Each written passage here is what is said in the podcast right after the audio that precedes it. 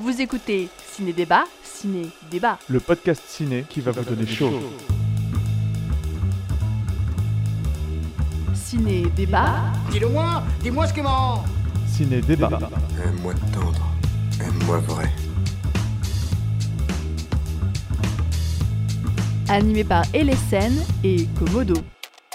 Bonjour, bienvenue à toutes et à tous dans cet épisode de Ciné Débat et Ciné Débat. Bonjour LSN, Bonjour Komodo. comment ça va? Ça va très bien, je te remercie. Et toi? Ça va très bien. Alors aujourd'hui, de quoi allons-nous parler? Nous allons parler d'un couple iconique pour les personnes ayant été émo à un moment dans leur vie. Oui, pas que émo, hein. Pas que émo, mais aussi. Oui, il n'y a, pas que émo, hein. Non, non, ça a été un best-seller euh, et les films ont été des, des blockbusters énormes. Bon, sans plus attendre, Kristen Stewart et Robert Pattinson. Oh là là là là là là Je sens que ça va être euh, aux petits oignons. À l'ail même, on peut rajouter un peu d'ail. Alors, avant de passer sur ce sujet chaud bouillant, petit récap, si vous vous souvenez dans l'épisode précédent, on avait brainstormé sur une, euh, fanfiction de rom-com gay. On avait choisi le casting en lançant des dés, et euh, les dés nous avaient choisi, nous avaient désigné euh, John Boyega et Dev Patel, et devinez quoi, il y a pas si longtemps, j'ai vu passer un tweet, donc après avoir enregistré notre épisode, j'ai vu passer un tweet, donc,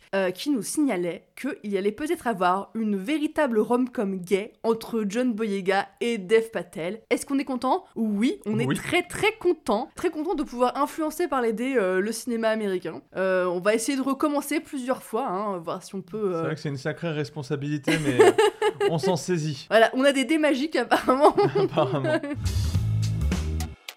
Alors, Kristen Stewart, Dev Patel. Alors, Non. Kristen Stewart, Dev... C'est une obsession. En fait, le podcast s'appelle Ciné Débat et Ciné Dev Patel. J'aime beaucoup Dev Patel. Sujet du jour, qui inviterais-tu euh, à dîner chez tes parents Kristen Stewart et Dev Patel? Enfin, Sujet du jour, qui inviterais-tu à dîner chez tes parents Kristen Stewart ou Robert Pattinson? C'est ce que nous allons essayer euh, de découvrir aujourd'hui, avant de débattre qui possiblement inviterais-tu à dîner chez tes parents C'est super dur. C'est super dur, bah oui, c'est pour ça qu'on va en débattre. Je vais dire, euh, je vais dire Christian Stewart parce que déjà ça m'évitera les engueulades et parce qu'elle a l'air taciturne mais moins que Robert Pattinson donc peut-être que l'ambiance à table sera valable. Ah, ils sont tous les deux tacites. Enfin, Robert Pattinson est quand même connu pour... euh, Bah oui mais c'est pour ça donc je prends celle qui est moins connue pour. euh, Alors, moi, j'aurais tendance à dire aussi Kristen Stewart, parce que Robert Pattinson, euh, il a l'air un peu chelou quand même dans la vraie vie. Il a l'air ouais. Je pense que c'est un chic type, mais il, il- il a l'air d'être quand même vachement chelou. Donc ouais, Kristen Stewart, à mon avis, ça, ça un peu, un peu plus euh, au niveau des parents, tu vois. Voilà, non, mais c'est ça. Alors du coup, euh, nos deux acteurs euh, de la journée, euh, Robert Pattinson et Kristen Stewart, qui ont, euh, alors Robert Pattinson, euh, euh, né en Angleterre en 86, si je ne dis pas de bêtises, oui exactement, Kristen Stewart en 90, euh, sont surtout connus, malheureusement, pour euh, les rôles titres euh, de la saga Twilight, euh, adaptation euh, des bouquins, euh, voilà, écrit par, euh, je ne sais plus comment elle s'appelle, euh, Chris Meyer. Stéphanie Meyer. Stéphanie Meyer, exactement. Une femme que je ne porte pas beaucoup dans mon cœur. Je n'ai pas lu les Twilight. Tu penses pas les autrices mormons euh, qui font de la propagande anti-sexe euh, avant le mariage euh, Ça te plaît pas comme Non, ça me plaît pas trop. Non, non, ça me plaît pas trop. Surtout en plus dans la- son deuxième bouquin, parce qu'on on va dériver un peu sur la littérature, enfin sur la littérature, sur les gens qui écrivent des trucs, hein, parce que. Ça, ça s'appellera de la littérature, après on peut faire du mépris intellectuel en disant Vous appelez ça de la littérature? Parce que moi, je relis Hamlet. Je relis Hamlet Relisez Twilight plutôt qu'aller regarder des séries Netflix Euh, oui, donc, euh, ouais, dans, dans son deuxième bouquin, enfin, dans son, pas dans son deuxième bouquin, parce que, enfin, dans sa deuxième euh, Saga. saga, on va dire, je sais même pas une saga, bref, elle a, elle a, elle a eu des, hum, comment dire, un bouquin de science-fiction qui était très, très, très, très, très, très orienté scientologie. Ah oui Voilà. J'ai vu l'adaptation Oui, avec des âmes, enfin, des Oui. âmes extraterrestres qui s'accrochent à toi. Euh, voilà, Ron Hubbard a fait la même chose avant. Comment ça s'appelle? Je sais plus, les passagers peut-être, je sais plus. Non, c'est pas les passagers.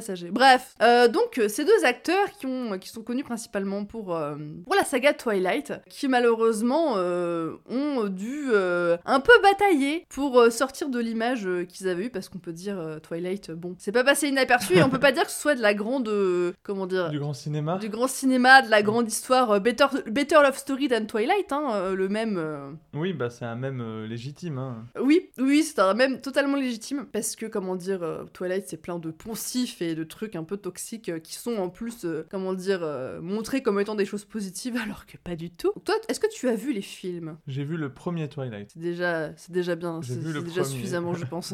Bah, ça m'a pas donné envie de voir les autres. Après, j'ai lu les, les résumés complets moqués de Odieux Connard à l'époque, qui allait au cinéma et qui faisait des, des résumés complets où il se moquait du film. Donc je sais tout ce qui se passe à peu près essentiellement euh, dans les films, j'ai vu que le premier. Alors moi je n'ai pas lu les livres. À l'époque quand c'est sorti, donc j'étais au lycée, euh, j'avais une copine qui les lisait, qui était à fond sur les livres. Et, euh, et du coup tous les midis, on avait le droit à un petit résumé du livre, euh, ce qui fait que je connais l'histoire euh, sans l'avoir lu. Et euh, du coup les, les, les- films, je les ai pas vus en entier, je les ai vus façon Frankenstein. J'ai vu des petits bouts à droite à gauche. euh, euh, voilà, ça m'a suffi, ça m'a, ça m'a, comment dire, ça m'a suffi. Alors il faut savoir que euh, avant euh, cette explosion médiatique qu'il y a eu sur Twilight, euh, nos deux acteurs ont déjà eu une petite carrière, euh, notamment Kristen Stewart, qui quand même à 9 ans a joué dans un David Fincher hein, avec Jodie Foster, Panic Room, qui est un très bon film, et euh, à cet âge-là, elle était déjà euh, bonne actrice. Elle était très bien dans, dans ce film. Le film est très bien, euh, et elle, elle est très convaincante, y a pas de souci. En fait, elle se demandait, son agent, il a vu le pognon, il a pas vu la carrière, quoi. Au moment où il lui a dit, hey, il y a un truc là, et ce sera 5-6 films euh, Twilight, signe. Quand tu commences à 9 ans dans un Fincher, enfin, tu commences,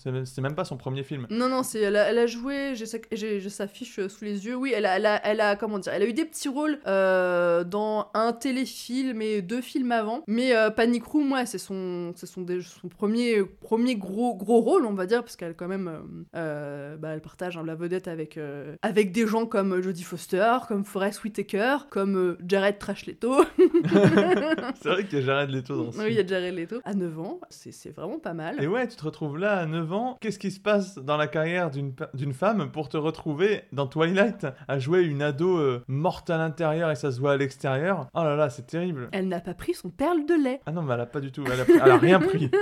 Enfin, ou alors elle a pris. euh, Ou de alors la- elle de a, la pris, kétamine, elle a pris trop de trucs.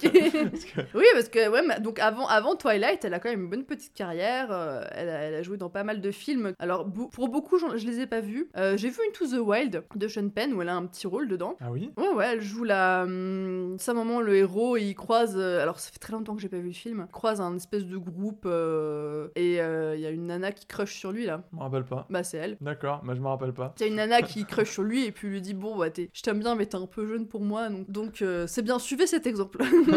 Euh, donc, Panic Room, c'était en 2002. Et en 2008, nous avons Twilight chapitre 1 Fascination. Euh, voilà. Et du côté de Robert Pattinson, alors lui, il a pas eu une grosse, grosse carrière avant Twilight. Alors, il a, il a joué dans un premier film, euh, j'ai pas, j'ai pas la rêve sous les yeux, mais il a joué dans un premier film où il a été coupé au montage. Oh yes Donc on peut dire que ça ne compte pas. Et il s'est fait découvrir dans Harry Potter et la Coupe de Feu, où il jouait le beau, le sexy Cédric Diggory. Ah ouais, oui, il joue mieux que dans Twilight. Alors donc il s'est fait connaître comme ça avec euh, le beau gosse de Poussoufle. Euh, ensuite il a joué euh, dans un film d'Oliver Arthur, euh, d'Oliver Arthur, n'importe quoi, d'Oliver Har- Irving euh, que je ne connais pas, qui s'appelle How to Be. Et ensuite donc 2008 Twilight chapitre 1 Fascination. Et donc Twilight euh, ça continue euh, jusqu'en 2011. Et donc nos deux acteurs entre les Twilight euh, ont quelques petits rôles dans d'autres films, heureusement pour eux, parce que bon, Twilight H24, euh, c'est quand même compliqué, je pense, pour une carrière d'acteur. Et heureusement, à la fin, ah non, il Twilight euh, 2012, oui, c'est Révélation, Twilight qui sort en 2012. Oui, donc les, les pauvres de se taper du Twilight pendant des années comme ça. Donc heureusement, ils, ils, enfin comment dire, ils, ils ont quelques petits films entre euh, entre les Twilight, etc. Et enfin, la libération, ils peuvent enfin faire des trucs un peu plus intéressants. Et donc nous allons parler de quelques petits films que nous avons vus. Alors ils ont quand même une carrière tous les deux euh, assez conséquente hein, quand on regarde euh, tous les films qui sortent. Il y en a beaucoup que j'ai pas vus. Donc De on va- même. ne venez pas râler si jamais votre film préféré de Robert Pattinson n'est pas dans cette chronique. C'est normal s'il n'y a pas Twilight dans cette chronique, d'accord ouais ouais voilà, on a fini avec Twilight. En fait, non, je pense qu'il faut quand même qu'on qu'on s'attarde 5 secondes sur à quel point c'est pas bon. Oui, oui, bien sûr. Oui, c'est pas bon, oui, c'est sûr. Enfin, le problème, c'est que euh, quand t'as une histoire toute vide, des dialogues vides, que, euh, bah, euh, même en tant que réalisateur, ça doit être chiant, quoi. Ouais, mais alors le réal. bah, il y en a eu plusieurs des réalisateurs. réalisateur. Mais moi j'ai vu que le 1, donc je peux parler que du 1, mais, mais enfin il y a, il y a une direction d'acteur où parce que enfin ils sont tous morts à l'intérieur, mais pas que les vampires, tous tout le monde. Il y a, il y a un moment, je me rappelle très bien de cette scène parce que je, je lançais Twilight du coup pour la première fois, et il y a cette scène dans la cantine où euh, Bella, se, Bella. Fait, se fait introduire euh, par, alors elle est devenue instant populaire, donc elle est avec les, les gens populaires. Oui, euh, ce que je ne comprends pas d'ailleurs, hein, parce que. C'est personne fait ça normalement dans l'écriture d'un truc, c'est jamais tu, c'est jamais, eh en fait tu rejoins direct les cool kids, non elle jour 1 c'est, allez ok. Non, mais surtout qu'en plus, euh, concrètement, elle est pas. Enfin, moi, je la vois direct, je la vois, je dis, bah, elle est chez les nerds ou euh, chez les. Elle est dans le club de littérature, quoi. Enfin. euh, Et donc elle qui a toujours la bouche qui pend là, c'est vraiment, enfin, a toujours la bouche à moitié ouverte, comme si, bah, comme si les muscles de la mâchoire étaient relâchés parce qu'elle était morte. Je repense à cette scène avec le, avec la fenêtre ouverte, elle rentre dans la pièce et t'as Pattinson qui la renifle. là. Mais non, bref, dans la cantine, t'as les vampires qui arrivent en bande là, euh, toute la famille. La, la pom pom girl ou je sais plus quoi qui, qui l'introduit euh, à tout le bahut lui dit, euh, Eh, euh, celui-là qui a l'air déprimé, c'est Jasper. Et j'ai regardé et ils ont, ils ont tous aucune émotion sur le visage. Donc soit ils sont Lequel tous est déprimé et là, tu fais, qui Qui est Jasper? Je sais pas. Lequel est déprimé Parce qu'ils ont tous l'air euh, d'être au fond Ils du trou. C'est ça, ils sont tous apathiques au possible. Donc t'es bah euh, oui, euh, soit il y en a un qui s'appelle Jasper. Bon bah ok. Alors il me semble que la caméra fait l'effort de te cadrer sur Jasper. Donc tu fais ah d'accord, oui mais il a pas l'air déprimé Jasper. il a juste l'air aussi mort que les autres. Mais C'est ce qui est horrible dans ce film, c'est que la vie leur passe à travers et ils sont là. Oh, Non, mais ce que je trouve génial, c'est que quand même. ça, si on réfléchit deux secondes, t'es un vampire, t'as t'as un siècle derrière toi, quoi. Qu'est-ce que tu viens te faire chier à aller être élève dans un lycée Enfin, enfin, voilà, c'est- un peu. Il est peut-être peut-être qu'à chaque fois il fait le cycle complet jusqu'au doctorat et ensuite il non, mais revient à la tous en primaire. plus, ils sont tous au lycée là. Non, mais ils font tous ça. Ils vont, ils vont jusqu'au doctorat, ils font un doctorat, et ensuite ils reviennent à la primaire et ils me font une mise à jour de la science. En fait, ça se trouve, c'est des intellectuels qui veulent toujours être à jour. Et comme ils, a- ils ont pas internet dans leur château, dans leur maison vitrée au milieu de la, la maison toute vitrée aussi. Ça, bonjour, on est des vampires. Ah oui, mais ça fait bout bout la facette chez eux, c'est vrai. Ils habitent dans une maison toute vitrée dans les bois, ce qui ressemble vraiment à ce que ferait un vampire. Et donc, bref, ça se trouve, il fait juste, il refait les cycles scolaires en boucle, et comme ça, il est tout le temps à jour, et donc il réapprend des nouvelles choses. Donc là, il est au lycée, il est en train de découvrir des nouvelles choses. euh, Ouais, mais j'avais vu ça. Alors, je sais plus dans quelle fiction c'était. euh. Je sais plus où est-ce que c'était. Je crois que c'était qu'il a c'était 100 peut-être ans. dans Vampire Diaries ou True Blood ou un truc du genre. Où t'avais un vampire comme ça qui, euh, qui en gros passait des, des, des, des, des thèses, des doctorats, des, licences, des en veux-tu, en voilà, tout le temps, tout le temps, tout le temps. Et il faisait ça depuis euh, je sais pas combien de temps. Mais bon, le mec, il avait la gueule. Enfin, je veux dire, il avait la gueule d'un étudiant quoi. Donc c'est pas étonnant qu'il veuille aller où. Oui. Qu'il veuille. Et puis là, c'était vraiment pour apprendre des trucs différents. Je veux dire, quand tu fais le lycée, ben, au bout d'un moment, t'as fait vite fait le tour quoi. Il y a des gens, c'est la meilleure partie de leur vie, hein, je sais pas. Peut-être, peut-être. C'est- Peut-être c'est un bully à la base, et euh, du coup, c'est le seul moment où il a été épanoui dans sa vie, donc il y reste, quoi. je sais pas. Janko, est-ce que c'est toi? Ouais, bon, bref, les, les Twilight, c'est vraiment. euh, Quand effectivement, t'as pas beaucoup de matière à travailler, que t'as des poncifs euh, qui ont été déjà utilisés 50 000 fois dans des téléfilms M6, et euh, voilà, heureusement qu'il y a la plastique des acteurs, quoi. Elle est gâchée, hein. Elle est gâchée, oui, totalement. Elle est totalement gâchée, oui. Bah, c'est sûr que Robert Pattinson, il est pas vilain, quoi, mais. euh, Non, mais dans Twilight, il est vilain. par dans contre. Twilight, oui, c'est. euh, c'est euh, ouais. Ils n'ont pas arrangé le Non. pauvre. Donc, du coup, euh, effectivement, ils ont, les acteurs ont essayé de faire ce qu'ils pouvaient avec, euh, avec la matière qu'ils avaient pour leur personnage. Hein. Les Hmm. pauvres, je, je les plains, je les plains. On fait un château de sable avec une flaque de boue, quoi. Et donc après 2012, c'est enfin la délivrance. Euh, alors du coup, faut savoir que euh, c'est quand même hyper compliqué pour un acteur euh, de se défaire euh, de l'image euh, qu'il ou elle a eu après une grosse grosse euh, comment dire un rôle marquant. Et, et, du coup, alors il y en a qui réussissent, il y en a qui réussissent moins bien. C'est encore plus compliqué quand effectivement t'as attaché à toi l'étiquette de minet ou minette pour adolescente enragée, hein, parce que Twilight avait quand même cette image-là. Et, et du coup, c'est pour ça que beaucoup du coup d'acteurs ou d'actrices vont ensuite se comment dire se dirigent souvent euh, vers euh, le cinéma d'auteur pour euh, du coup faire un peu un peu leurs preuves. Alors bon, du coup, Kristen Stewart, elle, elle avait déjà fait ses preuves avec avec le David Fincher, mais Robert Pattinson, du coup, c'était un peu plus compliqué pour lui, surtout que bah, c'était vraiment comment dire un aimant à jeune adolescente en émoi, hein, ce qui était déjà moins le cas pour pour Kristen Stewart, même si moi j'aime beaucoup Kristen Stewart, hein, voilà. Et donc du coup, nos petits acteurs chéri chéri ont réussi réussi, en tout cas selon moi. Euh, et on va voir ça euh, par euh, différents films euh, de, de leur carrière. Donc encore une fois, si votre film préféré de Robert Pattinson n'est pas là, euh, bah, vous, écoutez, vous pouvez faire un petit commentaire en disant je vous recommande de voir tel film ou tel film. Euh, déjà, Robert Pattinson, en 2012, du coup, euh, la même année qu'est sorti euh, le dernier euh, Twilight, a fait un David Cronenberg. C'est ton jour de chance. Fais-moi découvrir autre chose.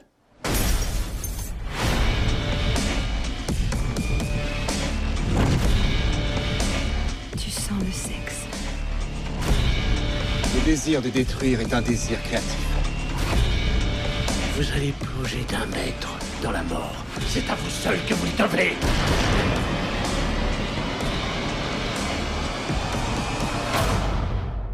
David Cronenberg, euh, qui est quand même un, comment dire, un mastodon du, cinéma, on peut dire ça, hein, qui euh, du coup a eu un petit tournant au niveau des années, euh, des années 2010. Alors il était même un peu avant, il était surtout connu pour, comment dire, son body horror, des machins un peu dégueulasses dans tous les sens, voilà voilà.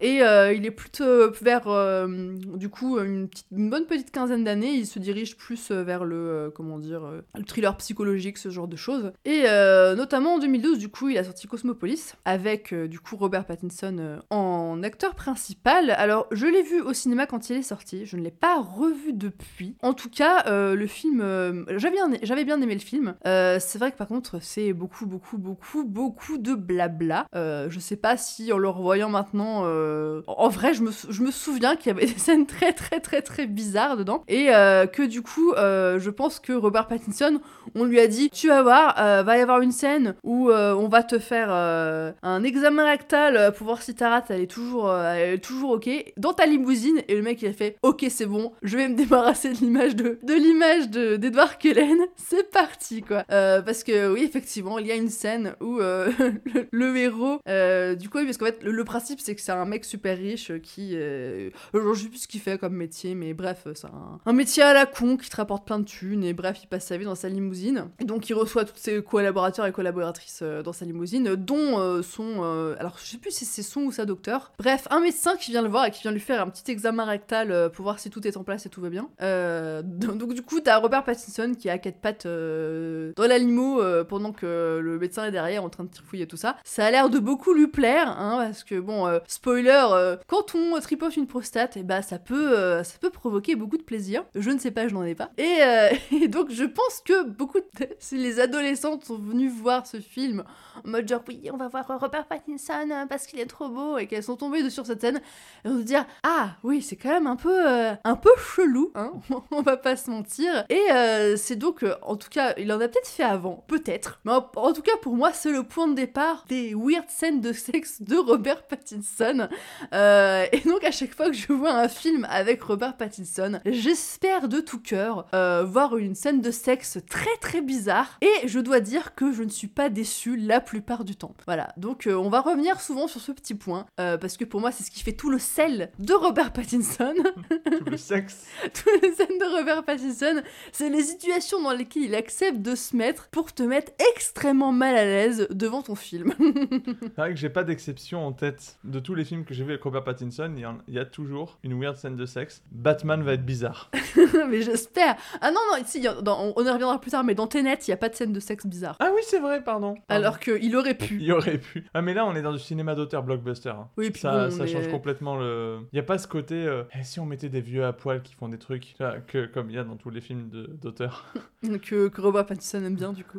et, euh, et du coup, la même année, Kristen Stewart, elle, euh, joue dans Blanche-Neige et le chasseur. Elle est destinée à dissiper les ténèbres. J'aurais dû la tuer quand elle était petite. Il me faut son cœur, gorgé de sang. J'ai vu ce qu'elle voit. Je peux la tuer. Euh, donc elle joue Blanche-Neige. Et euh, le chasseur est joué par Chris Hemsworth. Ouh là là, attention, on fera peut-être un épisode sur lui, parce qu'il y a beaucoup de choses à dire sur lui. Ah oui, clairement. Euh, voilà, on aime bien Chris Hemsworth ici. Tu aimes Chris Hemsworth? Je le détestais à la base, mais on en parlera. Je détestais à la base, maintenant j'aime beaucoup. Ah bah oui. Ah, il n'est pas sensible à son petit charme. Donc du coup, Blanche-Neige et le chasseur, que j'ai vu du coup... Alors toi, tu l'as pas vu? J'ai pas vu. Pour l'instant, les deux derniers films dont tu parles, là, je les ai pas vus. Oui, c'est pour Et ça que après, je on les va passe... tomber sur ceux que j'ai vus, je crois. C'est pour ça que je les passe assez vite.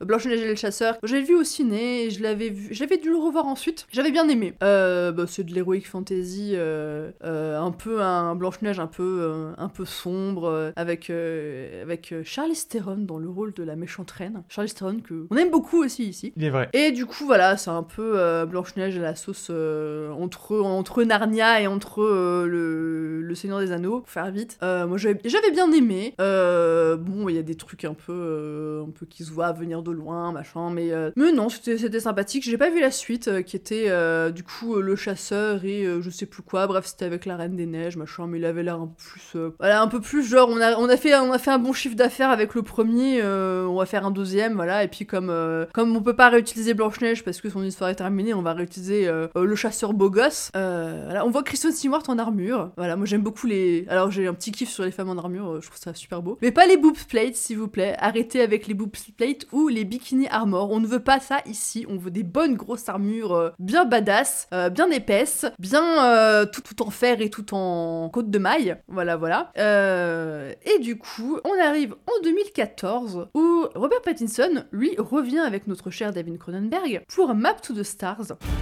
Sur le front de mes amis, sur chaque main qui se tend, j'écris ton nom. C'est à propos de ta sœur. Il est possible qu'elle ait refait surface. Je crois que t'es un peu dérangé. Pauvre con. Tu me trouves plus jolie qu'elle Dis-le. Tu veux avoir ce rôle, mais tu ne le décrocheras pas. On aurait dit un genre de rêve, mais c'est fou comme ça avait l'air vrai. Je suis vivant, moi, et j'ai pas perdu la tête Tu croyais vraiment que j'allais t'accueillir à bras ouverts pour que tu recommences à foutre la merde dans ma vie?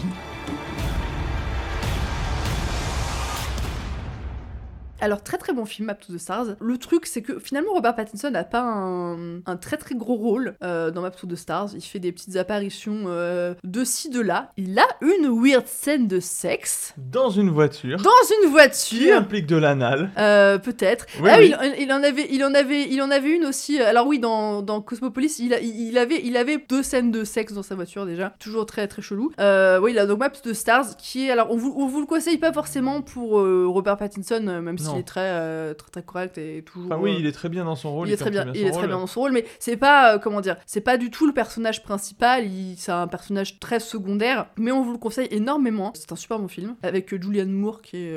J'ai envie d'appeler ce film Map to the Salt parce que j'ai vraiment l'impression que Cronenberg il était fâché avec Hollywood. Ah oui, je pense. Mais genre il, en, il leur en voulait quoi parce que waouh les portraits qui sont dépeints dedans ils sont Oui, donc c'est les comment dire, c'est les, les dessous. En, en- en gros, bon, on va pas on va pas trop spoiler, trop raconter, mais Non, en, ouais. gros, c'est l'histoire euh, d'acteurs et d'actrices euh, qui essayent de euh, de soit de percer, soit d'une actrice sur le retour qui essaye d'avoir un rôle qu'elle veut absolument, mais on lui refuse. Enfin, et voilà, c'est vraiment les dessous d'Hollywood, absolument pas glamour, même si ils essayent de maintenir le truc. euh. Voilà, en fait, c'est le maintien des, des apparences chez les stars, chez voilà la pression, la pression des agents, la pression de la famille, enfin plein plein de choses de ce genre-là. C'est vraiment très très très bien. On le vous conseille très très très fortement. Euh, la même année, du coup, on a Sils Maria.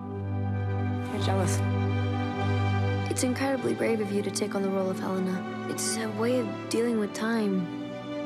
I don't think it's company figures that are keeping you up at night. It's keeping me up, man. Desire. For me, I think. Sils Maria euh, d'Olivier Azayas, Cocorico, c'est un français. Sils Maria, du coup, euh, où Kristen Stewart partage euh, la vedette avec Juliette Binoche. Notre grande Juliette Binoche, qui en ce moment part sur les, dérives complotistes et ce genre de choses, mais on n'y reviendra pas. Voilà, Juliette Binoche qui était aussi dans Cosmopolis, si je dis pas de bêtises, avec Robert Pattinson. Ils se retrouveront plus tard dans un autre film dont on va parler tout à l'heure. Sils Maria, très bon film. C'est marrant parce que du coup, Sils Maria et Map to the Stars parlent finalement à peu près de la même chose, mais pas du tout avec la même ambiance et le- la même approche. Oui. Parlent des dessous du cinéma et de la vie euh, personnelle des stars en fait, et euh, de comment ils choisissent leur rôle, comment les rôles leur sont attribués, euh, les frustrations, les, les envies, les, les échecs, les réussites, etc. etc. Et donc Six Maria, ça parle du coup d'une actrice qui est jouée par Juliette Binoche, qui a été très très qui a été connue assez jeune pour un, un rôle en fait qui lui colle à la peau. Et du coup, euh, alors il me semble que c'est du coup là, son, rôle sera pour une pièce de théâtre où euh, elle est censée jouer euh, la même histoire, mais le rôle, un autre rôle de, du film auquel elle avait joué à la base. C'est pas très clair ce que je dis. En gros, quand cette actrice, quand elle était jeune, elle a joué dans un film où il y avait deux personnages principaux, une espèce d'intrigue éro- érotico-lesbienne. et donc, elle jouait le personnage jeune. Enfin, il y avait deux personnages, une femme de 40 ans et une femme de 18 ans ou 18-20 ans. Donc, elle jouait la jeune fille de 18-20 ans. Et arrivé euh, 20 ans plus on lui propose le rôle de euh, la femme de 40 ans. Ce en quoi elle est pas trop trop d'accord parce que elle, elle veut absolument finalement euh, rester la jeune, hein, et il faut qu'elle apprenne euh, le rôle de l'autre qu'elle euh, qu'elle méprise, qu'elle trouve faible, et donc c'est tout son apprentissage du rôle et, tous ses doutes et ses errances et ce genre de choses. Et Kristen Stewart, elle, du coup joue son assistante, qui du coup travaille avec elle pour lui apprendre le rôle, qui fait des petits trucs à côté comme prendre ses, comment dire, gérer son emploi du temps, enfin un truc d'assistant de, de star quoi. Ce qui est marrant du coup parce qu'on a aussi une assistante de star dans, dans Map to the Stars. C'est vrai. Et dans Personal Shopper. Oui, on y reviendra après dans personnage chauffeur. En fait, c'est trop marrant parce qu'on peut vraiment tout relier de. Parce que, y compris le fait de l'histoire de avoir été collé à un rôle qui colle à la peau et de, Oui, oui, de devoir en ouais. sortir, et donc là, paf, tu recolles ça. Enfin, Oui, mais d'ailleurs, il y a un petit, euh, y a un petit taquet mis euh, dans le parce que Sis Maria est très très très très bien. Euh, il Il y, est a un- très bien. il y a un petit taquet, du coup, on voit euh, comment dire les rôles en fait quand l'actrice du coup Juliette Binoche, son personnage reçoit reçoit des scripts en fait et elle les lit et si ça l'intéresse, bah elle les met de côté en mode genre bon bah celui-là peut-être que je vais dire oui et bah les autres elle les, elle les fout en l'air quoi. Et du coup elle est à part- il me semble bien qu'elle est connue dans un elle est connue parce qu'elle a fait un rôle genre à la X-Men quoi, un truc comme ça. Oui parce qu'il y a des petites scènes on n'y reviendra pas là, mais il y a une petite scène marrante de science-fiction euh, dans un cinéma. Euh, et donc, du coup, il y a un petit taquet qui est mis euh, à Twilight, parce que du coup, il y a hum, Kristen Stewart qui est en train de lire, pareil, des scripts pour, en gros, pareil, elle, elle évalue aussi des scripts pour sa patronne. Et elle est en train d'en lire l'un, et elle fait Ah, des loups-garous Mais qu'est-ce qu'ils ont à foutre des loups-garous partout à chaque fois? Ah oui, c'est vrai. et on sent le petit taquet à Twilight. Et du coup, dans ce film aussi, euh, il y a Chloé Grace Moretz, qui est connue notamment, enfin, qui a été découverte euh, pour, en jouant le rôle de Hit Girl dans euh, Kick-Ass, qui du coup va jouer euh, l'actrice qui reprend le rôle de Juliette Binoche quand elle était jeune. C'est un peu compliqué comme ça à, l'oral, mais le film est très clair là-dessus. Et donc, du coup, il y a une petite scène où elles vont voir le, elles vont voir le film du coup dans lequel joue le personnage de Chloé Grace Moretz. Et alors, c'est très très drôle. C'est une espèce de parodie de, euh, de film euh, un peu à la X-Men, euh, mais poussé euh, de façon assez ridicule, où ils ont vraiment des costumes. pff. Bref, c'est un super bon film. Et Kristen Stewart a eu un César pour rôle féminin secondaire. Juliette Binoche aurait largement mérité d'avoir le César. Oui, elle est très très bien. pour rôle féminin, enfin premier rôle féminin, elle a été nominée. Elle a pas eu, je sais pas qui, qui l'a eu à, sa place, mais bon après c'est toujours compliqué. Oui, c'était peut-être parfaitement mérité pour l'autre personne qui l'a eu. Non mais en tout cas elle méritait d'être nominée parce qu'elles sont toutes les deux. Euh, Ah oui, oui. Ah oui, oui, elle est, elle est, elle est brillante. Il, il tire la larmichette, ce film. Franchement, il, il, est, il est touchant. Oui, il est touchant, il est touchant. Après euh, moi, il m'a pas forcément ému comme d'autres films m'ont pu, pu Elles m'émouvoir, sont mais vraiment très très bien campées, euh, leurs deux personnages. L'écriture est vraiment très bien, le visuel est magnifique. Tils Maria, c'est vraiment un très très très bon film. Ça pète pas plus haut que son cul. Non. C'est du cinéma d'auteur. Euh, ça pourrait, en fait, vu le sujet, le propos et la façon dont il est traité, ça pourrait être prétentieux. Hmm. Et ça arrive à ne pas l'être. oui, bah comme comme euh, Map to the Stars, pareil. c'est- Exactement comme Map to the Stars. Les, en fait, les deux, c'est marrant parce que l'un et l'autre sont le penchant américain euh, et, fran- et francophone. euh, Oui, totalement. Enfin, on va dire français, parce que même si Sils Maria, c'est pas un film uniquement français, globalement, ça, ça a une tronche de cinéma français. Oui, bah ça a une trouche de cinéma français, mais t'as des petites inserts euh, Mm. qui font un peu plus euh, cinéma américain. Et puis bon, t'as quand même un casting. Ah bah le casting, il est pas français par contre. Enfin, pas, Bah, pas- Juliette Binoche, si, mais, mais bon, après, Juliette Binoche est très très. Enfin, Juliette Binoche, il parle anglais très très bien, donc il y a Oui. pas de. Là, ça fait plaisir de voir un, un film où il y a un Français qui joue, euh, enfin du coup une Française qui joue dedans et qui a pas un accent à couper au couteau, parce que souvent, euh, bah euh, c'est un peu moche. Si on prend le Loup de Wall Street avec Dujardin, euh, quand Dujardin il parle, bah on- heureusement qu'il joue un Suisse francophone qui parle anglais, parce que sinon jamais tu te dis ah ouais lui il est de Wall Street, ça fait ça fait 25 ans qu'il est là. quoi. Et après, on lui a peut-être demandé de forcer son accent. Il speaks hein. English like this. Oui, non, mais Juliette Binoche, de toute façon, elle parle super bien anglais. Elle est, elle est assez connue, en fait, à l'international. Et moi, finalement, je la connaissais pas particulièrement. Et là, j'ai, elle m'a, enfin, elle m'a vraiment, euh, on va dire, fait plaisir, quoi. Elle était, elle était très, très bien dans ce rôle. Puis c'est un très bon film, très sensible, très, très beau, très poétique. Il, a- enfin, il n'est pas poétique dans l'écriture, il est poétique dans le visuel. Mm. Et je trouve ça cool aussi. Enfin, moi, il m'a beaucoup, beaucoup touché ce film. Non, non, il est vraiment très très bien. Euh, donc, je vous le conseille très très fortement. Et ensuite, alors, nous allons passer en 2016 avec Personnel Shopper, toujours d'Olivier Azayas. Je suis personnel shopper. Ce boulot m'emmerde. J'ai l'impression de perdre mon temps. C'est nul et ça m'empêche de faire ce qui m'intéresse. Ça me rend malade. T'as qu'à me rejoindre. Je dois retourner dans la maison de Lewis.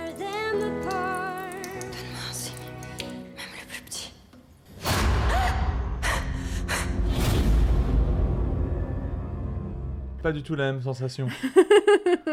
pas du tout la même sensation. Ah oui, ce film est. Alors, on l'a vu au cinéma. Oui. Personnel Shopper. Euh, il me semble qu'il est sorti en. Il a dû sortir en 2017 en France, parce qu'en 2002, j'ai mis 2016, mais il me semble qu'il est sorti un peu, un peu, un, peu après en France. Bref, euh, Personnel Shopper, où euh, du coup Kristen Stewart joue encore une assistante, décidément. Euh, une assistante un peu particulière, parce que du coup, c'est ce qu'on appelle les Personnel Shoppers. C'est encore un délire, un délire de riche. Hein. C'est euh, c'est en gros, euh, t'es une personne, t'as un- t'as besoin de fringues, euh, de machin, de trucs, euh, t'es une personne riche, euh, tu t'achètes en. Enfin, tu t'achètes. T'habilles en Chanel, en Prada, en je sais pas quoi, de trucs de marque de riche. Et donc, du coup, t'envoies quelqu'un qui va te faire euh, ton, shopping, en fait. Qui, du coup, euh, connaît tes goûts, connaît ta taille, évidemment, tes mensurations, et euh, qui va te faire. euh, qui va aller chercher euh, tes fringues, tes machins, tes bidules. euh, et, euh, donc, du coup, Kristen Stewart est une personnel shopper où elle est envoyée par sa patronne, du coup, pour aller faire les boutiques, euh, les trucs, les machins. Et en gros, bah, c'est une histoire de meurtre un peu chelou, euh, parce que du coup, bah, il y a un meurtre. Je sais pas si je peux le dire, parce que je sais plus quand est-ce qu'il arrive, le meurtre, si c'est au début ou pas. euh. Bref, il y a quelqu'un qui est mort, qui est mort assassiné, évidemment, sinon ce serait pas intéressant. Et du coup, bah, c'est une espèce d'histoire un peu, un peu bizarre de, euh, bah, faut essayer plus ou moins d'élucider la mort, mais pas vraiment. euh, c'est... Ah oui, et du coup, comment dire, oui, ça part au début, comment... Kristen Stewart, elle est médium. Je sais pas. Elle est médium. Bah, le sais- truc, c'est que... Le Elle truc, c'est voit que- des trucs. le truc, c'est qu'au au début, au, en fait, au début, il me semble que en plus de son taf de personnel shopper, il lui arrive parfois de visiter des maisons anciennes et du coup de dire si elles sont habitées ou pas par des esprits. Et il me semble que du coup, il y a une histoire avec son frangin qui est mort et euh, que du coup. euh, C'est le seul truc dont je me rappelle, hein, qu'il y a son frangin qui est mort, moi. C'est tout le reste. Je me rappelle de Kristen Stewart achète des robes et Kristen Stewart a son frère qui est mort. Et je suis incapable de te sortir le reste de l'histoire. C'est ah oui, c'est un film extrêmement c'est extrêmement bizarre. Moi, je pense qu'il faut quand même le voir. Euh, Je le conseille quand même moins que Sils Maria. hein, parce que Ah bah Sils Maria oui. est vraiment très très bien. ah bah oui. Le truc, c'est que Personal Shopper est extrêmement cryptique. Euh, Il y a des choses qui se passent qui sont pas du tout expliquées. Euh, notamment le moment où. euh, alors, il y a un truc quand même assez. assez euh, Il y a comme une espèce de tension qui s'installe parce que du coup, du coup, la personne qui est assassinée est quelqu'un de, de l'entourage de, de Kristen Stewart. Et à un moment, je me souviens plus pourquoi, elle va dans un, elle va dans un train pour aller je sais plus où et elle reçoit des SMS en mode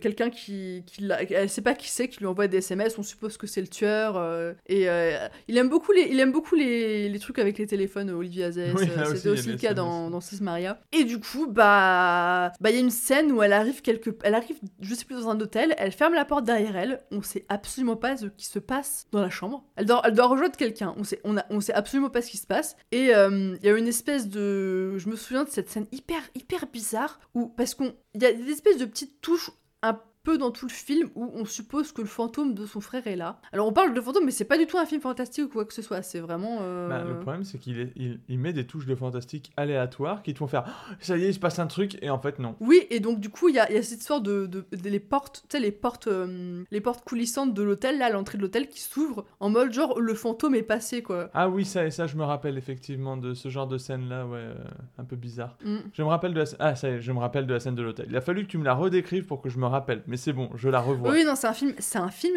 extrêmement bizarre. Mais il est bizarre, euh, mais pas... Enfin, des films bizarres, j'en ai vu. Oui, oui, oui. Il, il est bizarre, mais cryptique en fait. C'est pas, euh, c'est, en fait, on, on sait pas. Enfin, il a même... Moi, j'arrive pas à avoir l'impression que ce film veut raconter quelque chose. Enfin, j'ai l'impression que, euh, globalement, il y avait pas grand-chose à dire et que c'est à- empilé comme ça peut pour tenir à peu près et dire « Ouais, non, mais c'est un espèce de thriller euh, fantastique, je sais pas quoi. » Mais en fait, euh, bah, il y a pas grand chose à voir, quoi. Ça me fait un peu penser à Ghost Story, tu vois. Oui, bah moi aussi, ça me fait penser à Ghost Story. Euh, Parce que Ghost Story, au moins, les fantômes, tu film. les vois, quoi. Voilà, tu vois que ça, t'en as marre. Oui, c'est un peu ce genre de film qu'on pourrait dire d'arrêt d'essai, un peu pompeusement, où en gros, ouais, t'as des, t'as vraiment des choses, tu t'arrives pas à les expliquer, c'est pas, ça t'est envoyé à la gueule. Alors moi, j'ai rien contre le cryptique en fait, ou que tout, tout soit pas, Non, euh, moi non plus, bien que au tout contraire. soit pas ex- expliqué ou pas, enfin ou quoi, c'est euh, voilà. Mais là, c'est vraiment tout le film, il est hyper, euh, voilà. En tout cas, Kristen Stewart dedans est quand même très bien. hein. En fait, il y a des moments, il y a des films, ils sont cryptiques, mais ils t'ont donné assez d'éléments pour que tu puisses y réfléchir tout seul dans ton coin. Je vais penser à euh, un de mes films préférés, donc Under the Silver Lake. Mm. Il y a plein de trucs dedans qui sont pas expliqués. Ah oui, Alors, Reddit oui. y est encore, ils ont toujours pas réglé le problème. Ils ont trouvé plein de trucs. Oui, il est bourré Euh, de, de trucs. bourré ouais. de plein de choses. Et d'ailleurs, beaucoup de gens disent qu'il a mis des choses euh, parce qu'il savait pas quoi mettre. Mais je pense pas parce qu'en fait, il en avait pas besoin. C'est que du, c'est que des trucs qui sont à côté de l'histoire. Mm. C'est que des choses en plus. Oui, c'est juste amusé en fait. Il, Oui, je pense qu'il s'est- il a voulu se faire un délire. à ouais, il s'est tapé des barres. Et donc là, je sais le plus film comment on appelle ça, ça, ces jeux en réalité euh, Mince, des ARG. des ARG, ouais, voilà. Ouais, mais c'est une espèce d'ARG parce qu'en plus, euh, il y a une géolocalisation à Hollywood euh, qui est obtenue en suivant les trucs de Morse dans le film. Enfin, Oui. il y a, il y a vraiment quelque chose, quoi. Après, euh, je sais pas s'il y a. je crois qu'ils ont rien trouvé, euh, ceux qui sont allés voir sur place. Peut-être que c'était pas prévu qu'il y a rien sur place ou qu'il y a déjà peut-être quelqu'un que qui y quelqu'un est allé, passé, ouais, ça. attention, oui. Et qui a rien dit, ce sera emmerdant. Qui a trouvé par hasard parce qu'il il promène son chien par là et qui a fait Oh, tiens, ça c'est sympa. Il est parti avec et, et tous les fans qui ont réfléchi pendant des mois ont jamais trouvé. Mais bref, là il y a du cryptique et le film en lui-même est cryptique et explique pas tout. D'ailleurs, toutes les choses sont pas très claires, sont pas claires. Mais Mm. c'est un Oui, il y a film. des choses que tu peux deviner, quoi. Mais, En euh, fait, il est fini. Tu, tu vois que tu vois que c'est que la personne qui a fait le film sait ce qu'elle fait Mm. et que il- les choses sont pas mises là par hasard et qu'elles ont du sens. Oui, alors que Personal Shopper, t'as l'impression qu'il manque une scène en fait. Bah ouais, en fait, t'as l'impression que j'ai enfin moi j'ai l'impression d'une espèce de, de, de créature de Frankenstein au sens où c'est ah j'ai envie de parler de la vie des stars et de leur euh, personal shopper, ah mais j'ai envie de faire un thriller, ah mais j'ai envie de faire du fantastique, ah ouais, j'ai qu'à essayer de faire un gros truc qui tient pas et enfin Oui, et surtout, ce qui est bizarre, c'est qu'en fait. Alors, il a, il a ses gimmicks, hein, Olivier Azayas. oui. Mais quand tu vois le, comment dire, le fossé qu'il y a d'ambiance qu'il y a entre Sils Maria et Personal Shopper, quoi. Mais en fait, ce qui est embêtant, c'est que finalement, Sils Maria et Personal Shopper se ressemblent beaucoup. C'est même plus des gimmicks, à un moment, ça se ressemble beaucoup. Alors que, mais Sils Maria est d'enfer. Enfin, d'enfer, je sais pas si c'est le bon mot parce que ça fait pas sauter au plafond, mais enfin, il est bien, quoi. Il est très bien. Et Personal Shopper, à côté, bah, il est, je vais pas dire médiocre, parce que c'est pas non, médiocre. non, il est pas médiocre. Mais il est sans il est intérêt. il est hermétique. Non, c'est qu'il est, il est hermétique, quoi. C'est. Mais j'ai l'impression qu'il est plus qu'hermétique. J'ai- Enfin, c'est, c'est- j'ai l'impression que c'est du cryptique pour faire du cryptique sans qu'il y ait quelque chose vraiment derrière, quoi. Bah, peut-être. écoute. Et- Après, on l'a peut-être absolument pas compris. Hein, je- Peut-être aussi. Mais en tout cas, Kristen Stewart, dedans, est très bien. Et elle a un look. Oh là là. Butch sur 20. Ah là, euh, euh, Kristen Stewart reste en butch, hein, parce que t'es vraiment magnifique comme ça. hein. c'est vrai qu'elle est, elle est superbe. Et euh, après ce petit intermède, le look de Kristen Stewart, euh, nous passons donc en 2017 avec Good Time. Baisse la tête. Retournez-vous Ça va, on n'a rien fait de mal. Non Reviens ici, toi Nick, par ici Arrête-toi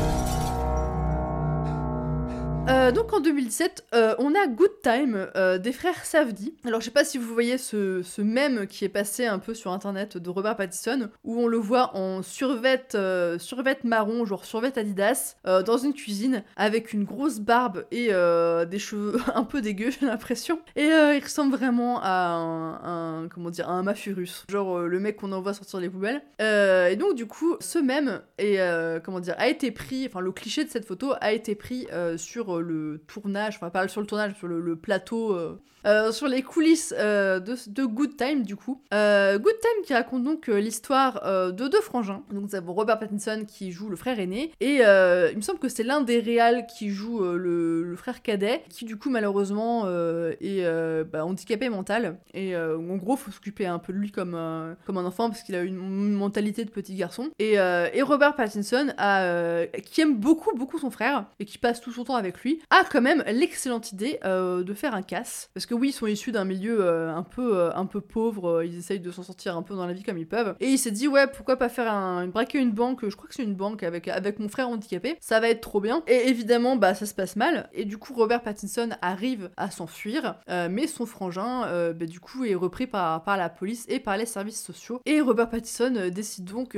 bah qu'il doit sortir son frère de cette galère. Et comment dire ça se passe pas non plus comme prévu hein. Euh, alors c'est un film que j'ai beaucoup aimé. Et toi? Alors je suis allé revoir ce que je m'étais noté. et je, je me rappelle effectivement de cette remarque, c'est il passe une très mauvaise nuit. Ah oui, il passe une très mauvaise nuit. Et, ouais. euh, et c'est vrai que les images sont en train de me revenir peu de toutes les aventures qu'il qui Oui. vit dans sa nuit. Il passe une très mauvaise nuit. Hmm. C'est un, c'est euh, comment? Un peu un film cohénesque sur les bords.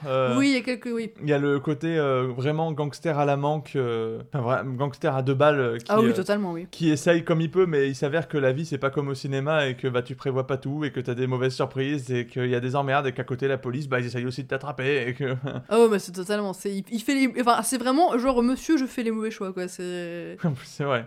Oui. C'est vrai. Et c'est euh, c'est bah, c'est c'est pas une comédie loin de là, mais euh, il y a ce côté un peu grinçant, euh, même si euh, de mémoire il est il est pas du tout, enfin il est pas du tout à hurler de rire ce film, de ce que je me rappelle, même s'il y a quelques moments qui peuvent à la limite prêter un sourire jaune. mais globalement, voilà, je l'avais beaucoup, je me rappelle l'avoir bien aimé, avoir trouvé qu'il était bien, mais euh, je me rappelle pas euh, de tout en détail. Moi non plus. Enfin, je me souviens de quelques trucs que je peux pas spoiler ici pour vous Je garder sais la que surprise. Pattinson est nickel. Oui, Pattinson est très très bien et ça fait du bien aussi de voir Pattinson dans un, un rôle un peu. euh, Bah déjà, il est. Enfin, déjà, je me souviens quand toi tu l'as vu arriver sur l'écran, tu l'as pas reconnu. Oui, oui, non, je l'ai pas reconnu, effectivement, parce que il avait euh, une attitude vachement différente de d'habitude. Il avait les cheveux teints en, en plus foncé que d'habitude. De mémoire, il a les cheveux, il a les cheveux un peu longs déjà, donc euh, en plus ça lui cache une partie du Ouais, mais il me visage. semble qu'il a les cheveux. Il me semble qu'ils sont plus noirs que d'habitude. Euh, il me semble qu'ils sont blond platine, moi, un peu. Il me semble qu'il a les cheveux, il a les cheveux un peu dégueux, quoi, mode. euh, Attends, je vais regarder ça. Je te laisse continuer pendant ce Euh, oui, donc ça fait du bien de voir Robert Pattinson euh, pas dans un rôle de beau gosse en fait, euh, et dans un rôle. Alors effectivement, c'est le, le protagoniste du, du truc, mais c'est pas quelqu'un. Déjà, c'est pas quelqu'un de recommandable, pas du tout. Bah, c'est quelqu'un qui, quand même, enfin, qui veut faire les choses bien, en tout cas pour son frère, qui tient énormément à son frère et qui veut, comment dire, soient heureux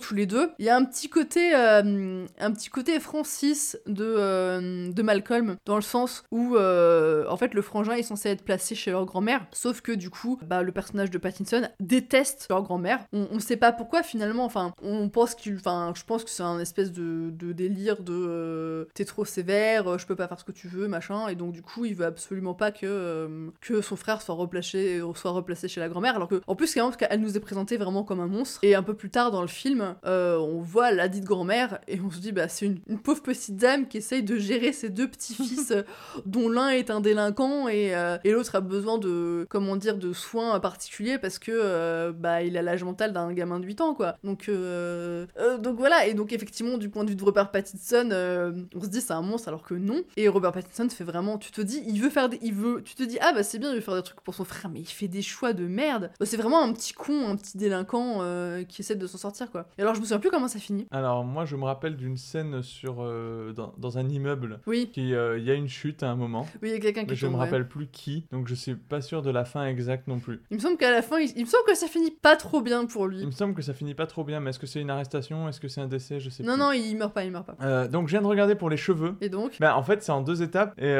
au début, il a les cheveux bruns. Oui, et après il se après, les il se cheveux. oui. les cheveux. Oui, oui, parce qu'il veut pas qu'on le reconnaisse. C'est ça. Ah oui, c'est vrai qu'il y a ce moment où il est chez, chez une gamine euh, et il se peroxyde les cheveux chez la gamine, justement, et se les décolore. Oui, euh. oui. Ah là là, et c'est en train de me revenir les scènes de ce Il y a un moment à l'hôpital où il va chercher quelqu'un à l'hôpital aussi. Ah oui, et- c'est vrai, c'est vrai. ah non, mais c'est vraiment. Oui, c'est vraiment. Oh là là, cette scène à l'hôpital, ça y est, je me rappelle. En fait, il suffit de me les évoquer et je revois les images. Oh là là, cette Et scène. Dans la fête foraine aussi. et- ah oui, non, mais vraiment. ah oui, la fête.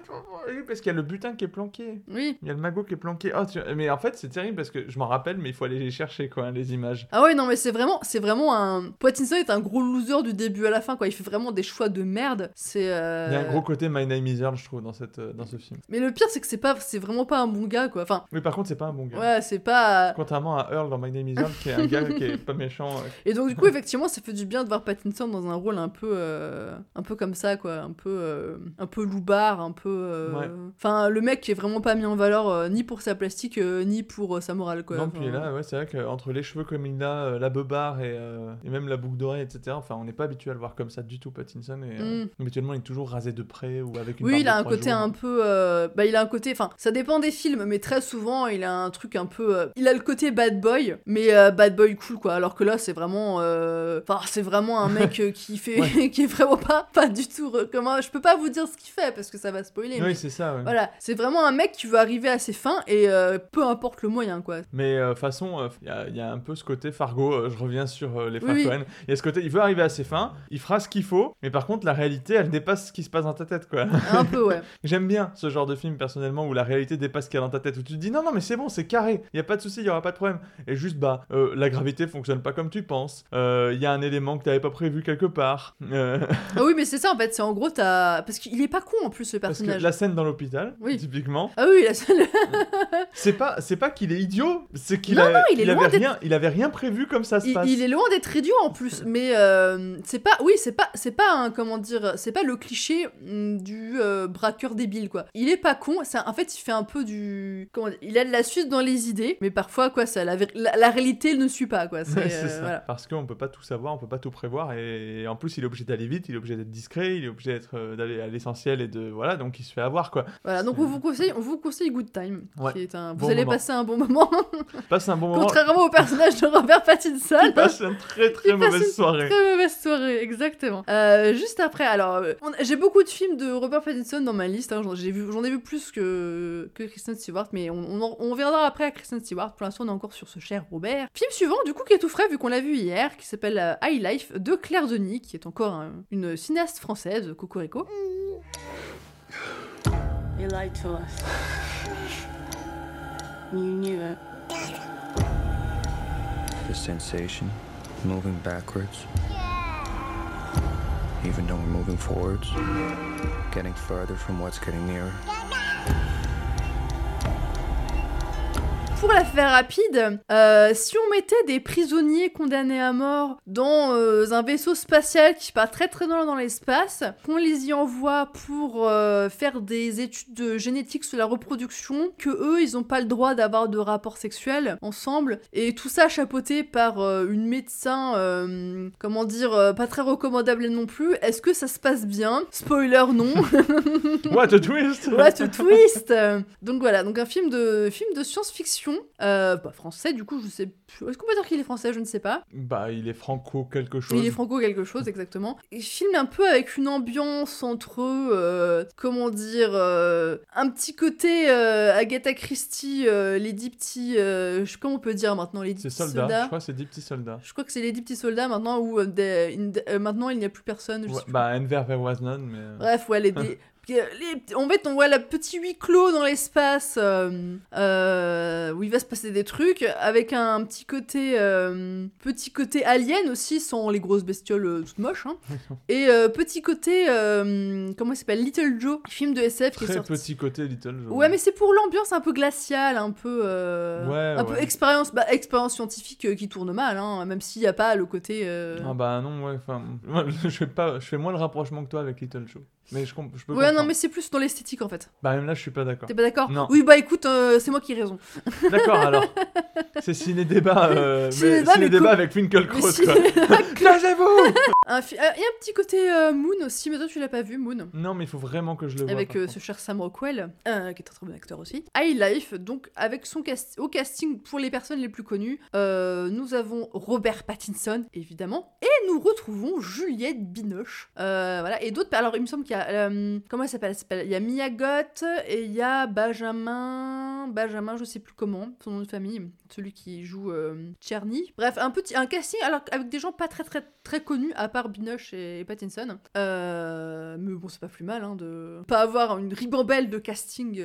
parce que vu que c'est un film à petit budget qui fait de briques et de broc, mais ça, ils s'en sortent plutôt pas mal. Ah, c'est un film petit budget? Bah oui, je pense, oui. Oui, bah, de toute façon, on voit que c'est pas non plus le budget du siècle. Mais, on veut dire, il y a plein de, comment dire, il y a plein de petits. Si tu fais attention, tu vois qu'il y a plein de petites astuces au niveau de la mise en scène et au niveau euh, Ouais, c'est vrai. des décors. Et, Alors au euh, niveau du décor, il y a des moments, j'ai regardé, enfin c'est vrai que je regardais, je disais waouh, les ingénieurs qui ont fait le vaisseau, ils avaient un peu la flemme par endroit quoi. Même, tu vois, le design du décor, le design du vaisseau, enfin, Oui. tu te doutes bien que c'est une maquette qui est. Enfin, si tu réfléchis un peu. Ça, ça, ça, ça passe très très bien à l'écran. hein. Pareil, leur. euh, comment dire Ah, leur et tu parles de vue de l'extérieur. Ouais, leur combinaison d'astronautes là, ils sont. euh, Alors leur combi, euh, moi je suis parti du principe que c'est parce qu'on est dans le futur, parce que sinon je me les expliquais pas ces combinaisons. Oui, enfin, euh, tu sens que c'est. Enfin, c'est tu sens. Enfin, c'est pas pour rien que c'est un huis clos, qu'il n'y a pas énormément de personnages, euh, que euh, bah, les décors sont très dénudés, que, Oui. que voilà quoi. Tout le budget est parti dans le salaire de Pattinson, dans le cachet de Pattinson et de Binoche. Mais au moins ils remplissent leur. Ah, ils sont à fond, hein au moins ils sont à fond. Ils sont à fond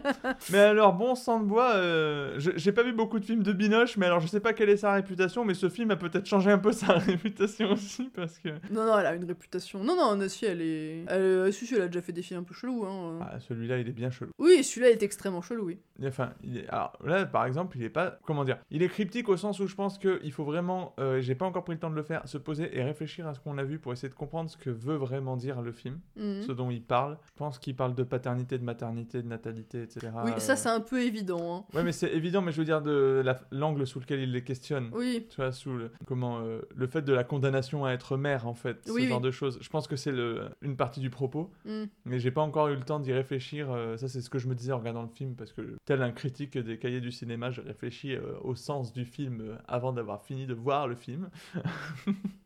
Bah, du coup, oui, donc, alors, effectivement, en intro, euh, je vous ai fait le plot extrêmement rapidement du film, et effectivement, du coup, c'est des, des personnes qui ont entre, pour la, enfin, vraiment, en- à grosse, grosse louche, entre 20 et 40 ans. Bah, sauf. Pour les euh, prix- oui, enfin- Sauf Binoche. Pinoche, oui, elle est plus âgée. Et euh, le, le Cher- mec. euh, Cherny, oui. Ouais. Cherny, oui, il est peut-être un peu plus vieux, mais encore. Bah, il a la barbe un peu blanche, il a la peau un peu marquée. Oui, peut-être, effectivement. Ça m'étonnerait Oui, pas qu'il ait des- une cinquantaine. euh, Hmm, un peu plus. Bon, écoute, on va pas. On va pas... Oui, non, on va- regarder l'âge de l'acteur. Ouais, non. Donc, effectivement, c'est des personnes, je dirais peut-être entre ouais, 20, et 20 et 40 ans en moyenne. Effectivement, il y a peut-être il y a deux exceptions. Qui sont là, du coup, qui ont été à la base condamnés à mort. Et euh, qu'on leur a dit, bah écoutez, euh, on vous propose d'aller dans l'espace euh, Pour faire, une, la science. faire une mission. En fait, vous devenir des cobayes finalement. Enfin, vous êtes des. des- La mission officielle, entre autres, du vaisseau, c'est de se rapprocher d'un trou noir Mm. et d'arriver à faire le tour du trou noir et à se propulser avec, si j'ai bien compris. Pourquoi Je sais pas, moi. Je... Ouais, c'est assez. euh, comment dire Mais visiblement, il y a le truc d'essayer de faire quelque chose à partir d'un trou noir. Hmm. Spoiler, ça se passe pas toujours très bien avec des trous noirs. mais- Oui, non, c'est. et euh, oui, effectivement, et spoiler, euh, comment dire, même l'autre mission, mission scientifique, entre guillemets, ça se passe pas trop bien. Non je pense qu'ils en ont plusieurs parce qu'ils disent, ils sont plusieurs à dire c'est ma mission. Quand Oui. ils font des trucs, par exemple, Pattinson, il s'occupe du jardin. Oui. Et il a l'air de dire que c'est sa mission de s'occuper du jardin. Donc, à mon avis, il y a l'expérimentation de faire pousser des trucs dans l'espace. Il y a l'expérimentation de faire pousser des gens dans l'espace. Oui. Et il y a l'expéri- l'expérimentation de faire une poussée sur un trou noir dans l'espace. Oui. Oui, parce que du coup, il y a la pilote, là, la blonde, euh, Ouais. c'est sa mission. Qui elle dit euh. bien c'est moi la pilote. Donc, Oui. c'est vraiment son taf, c'est d'être la pilote. Oui. Euh, la médecin, son taf, c'est d'être la médecin. euh, Enfin, Ouais, la, la, la docteur fou, on va la dire. biogénéticienne, euh, si on voulait dire ça comme ça. Oui, parce qu'en gros, le truc, c'est effectivement, elle récupère la semence des. Alors, ils sont. Alors, ils sont... Ils sont deux à bosser dans le jardin au moins. Non, non, je parlais au niveau des, au niveau des, des, des, des mecs, ils sont quoi? Ils sont quatre, je crois. Euh, Il y a Oui, ils sont Cherny, il y a le mec avec le tatouage triangle.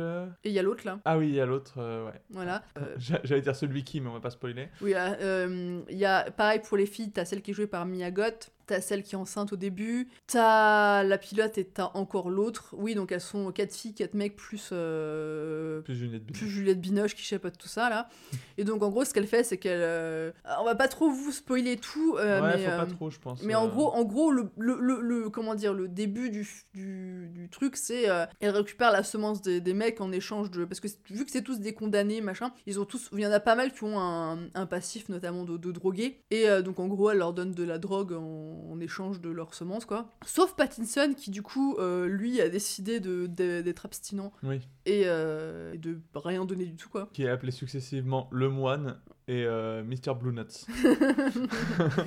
Voilà. Et, euh, et donc, du coup, en échange de ça, bah, euh, et du coup, elle doit inséminer les, les nanas pour euh, qu'elles puissent procréer dans l'espace. Ça se passe pas forcément très bien, hein, voilà, d'être enceinte dans l'espace. by the way, c'est un film avec des trickers. hein. Oui, oui. Ah oui, si vous avez des problèmes, comment dire, c'est pas un film violent vraiment. Non. Non. mais ça soulève des tas de questions et il y a des scènes qui sont vraiment pas. Comment dire Si vous avez subi des violences euh, d'ordre sexuel, je vous conseille pas forcément. Non, ouais. Euh, Si vous n'êtes pas à l'aise avec ça non plus. Ouais, si vous êtes pas à l'aise avec la sexualité en général, c'est pas, c'est, enfin, c'est pas un film où vous allez avoir des scènes de cul. Et les agressions sont pas euh, romantisées ou esthétisées du tout. Non, mais, non, pas euh, du tout. Euh, c'est pas, c'est pas un film, c'est pas un film comme, alors je l'ai pas vu, mais c'est pas un film comme Nymphomaniac avec du cul, de la fesse, des machins, des trucs dans tous les sens. C'est pas, c'est, c'est, il y, y a de la sexualité très bizarre et c'est pas de la, c'est pas, c'est du bizarre qui met vraiment mal à l'aise. Pareil, y a des scènes. Il y, a- il y a une scène notamment avec Binoche euh, dans la boîte, je n'en dirai pas plus, euh, qui est euh, presque de l'art, enfin, ciné d'art et d'essai, quoi. C'est Ah ouais, ouais, vraiment un moment un peu en suspens dans le film où, où c'est très, très, très, très particulier. Mais c'est Very à 24. C'est oui, c'est ah oui, c'est un film à 24. Donc euh, si vous avez l'habitude des films à 24, euh, voilà, vous, Vous, vous tomberez pas des nues, ouais. voilà, vous tomberez pas des nues quoi. Si vous n'êtes pas habitué aux films à 24, regardez peut-être d'autres films à 24 euh, moins. Moins. Mais euh, non, Je sais c'est pas quoi conseiller parce que ceux que je regarde, c'est. En même temps, si on regarde du 24, ouais, c'est pas. euh, Et euh, oui, les films à 24, pour ceux qui savent pas, c'est des films un peu. euh, Bah, c'est du cinéma indépendant. Du cinéma indépendant, il y a beaucoup de cinéma d'horreur. euh, Bah, par exemple, si vous avez entendu Midsommar, il me semble que c'est à 24. Midsommar, c'est à 24. Voilà, c'est euh, ce genre de film-là un peu. Sauf erreur de euh, ma part, c'est à 24. En fait, ils font. Alors, il y, a il y a une petite blague sur les films à 24, c'est soit ils font du ciné d'horreur, soit ils font du. euh, Comment on appelle ça Du coming to. eh, Du. euh, Euh, ouais, c'est Coming to Age, je crois je crois, c'est. En gros, les films. euh, Ils font pas mal de trucs sur. Bah, par exemple, il y a pas mal de gens qui ont vu, je pense, euh, Euphoria. Euphoria, voilà. Je pense qu'il y a pas mal de gens qui ont vu Euphoria. Euphoria, c'est du A24. Voilà. C'est une série A24. C'est, A24, ils euh, font soit des trucs comme ça, soit des trucs comme Midsommar, en fait. Bah, il faut soit il faut soit de l'horreur un peu un peu chelou, euh, soit euh, soit effectivement des films de passage, enfin la passage à l'âge d'adulte, des films un peu. euh, il me semble que Florida Project aussi c'était à 24. Florida Project, c'est A24 aussi. Voilà ce genre de film un peu. Moi, j'adore ça, mais faut aimer. Voilà parfois des films sans étiquette, voilà films indépendants un peu qui parlent de, enfin, des films sous, enfin comme des drames sociaux, mais pas du drame social à la Bah, française c'est- typiquement, Moonlight Blue, Non. Comment il s'appelle Moonlight je crois, je crois qu'il s'appelle juste Moonlight. Moonlight juste Il y avait pas Moonlight quelque chose? Bon, ce film qui a fait, euh, qui s'est battu euh, aux Oscars avec euh, Bla- avec euh, Blablaland bien sûr, avec La La Land. Euh, bah, c'est un film à 24 aussi. Voilà, mais en fait c'est vraiment les trois catégories de films à 24 finalement, c'est de l'horreur. Oui. Du euh, venir à l'âge adulte, ou ce genre de film un peu drame social, observation d'une situation particulière, tranche de vie un peu, mais, Ouais. euh, mais toujours tranche de vie un peu misérable quoi. Enfin voilà, pas, c'est jamais, c'est rarement une tranche de vie. euh, Oui on n'est pas chez les riches quoi. C'est C'est ça. Si on y est c'est peut-être. si on y est, ouais. c'est pour être dérangeant. Voilà, t'es es chez les riches, mais du coup, c'est bizarre. Et c'est bizarre, et ça va dériver vers l'horreur. Même si c'est pas vraiment un film d'horreur. Voilà. Voilà, et donc oui, donc C'est High, à 24. High Life, c'est totalement ça. Ouais. C'est un non, mais c'est un super bon film. euh, si euh, effectivement, si vous avez au niveau de la sexualité, il y a des trucs qui vous dérangent, peut-être euh, il y a les imolos quoi. C'est Mm. c'est pas c'est pas du tout du porno ou quoi que ce soit. hein, C'est Non, non, il y a pas grand chose de montré. Non, non, vraiment, ouais. C'est au niveau, ouais, au niveau des. on- bah, y a une scène de nu, oui, il y a Juliette Binoche, t'as la scène où. Ouais, mais la scène de nu avec Juliette Binoche, elle est pas non plus.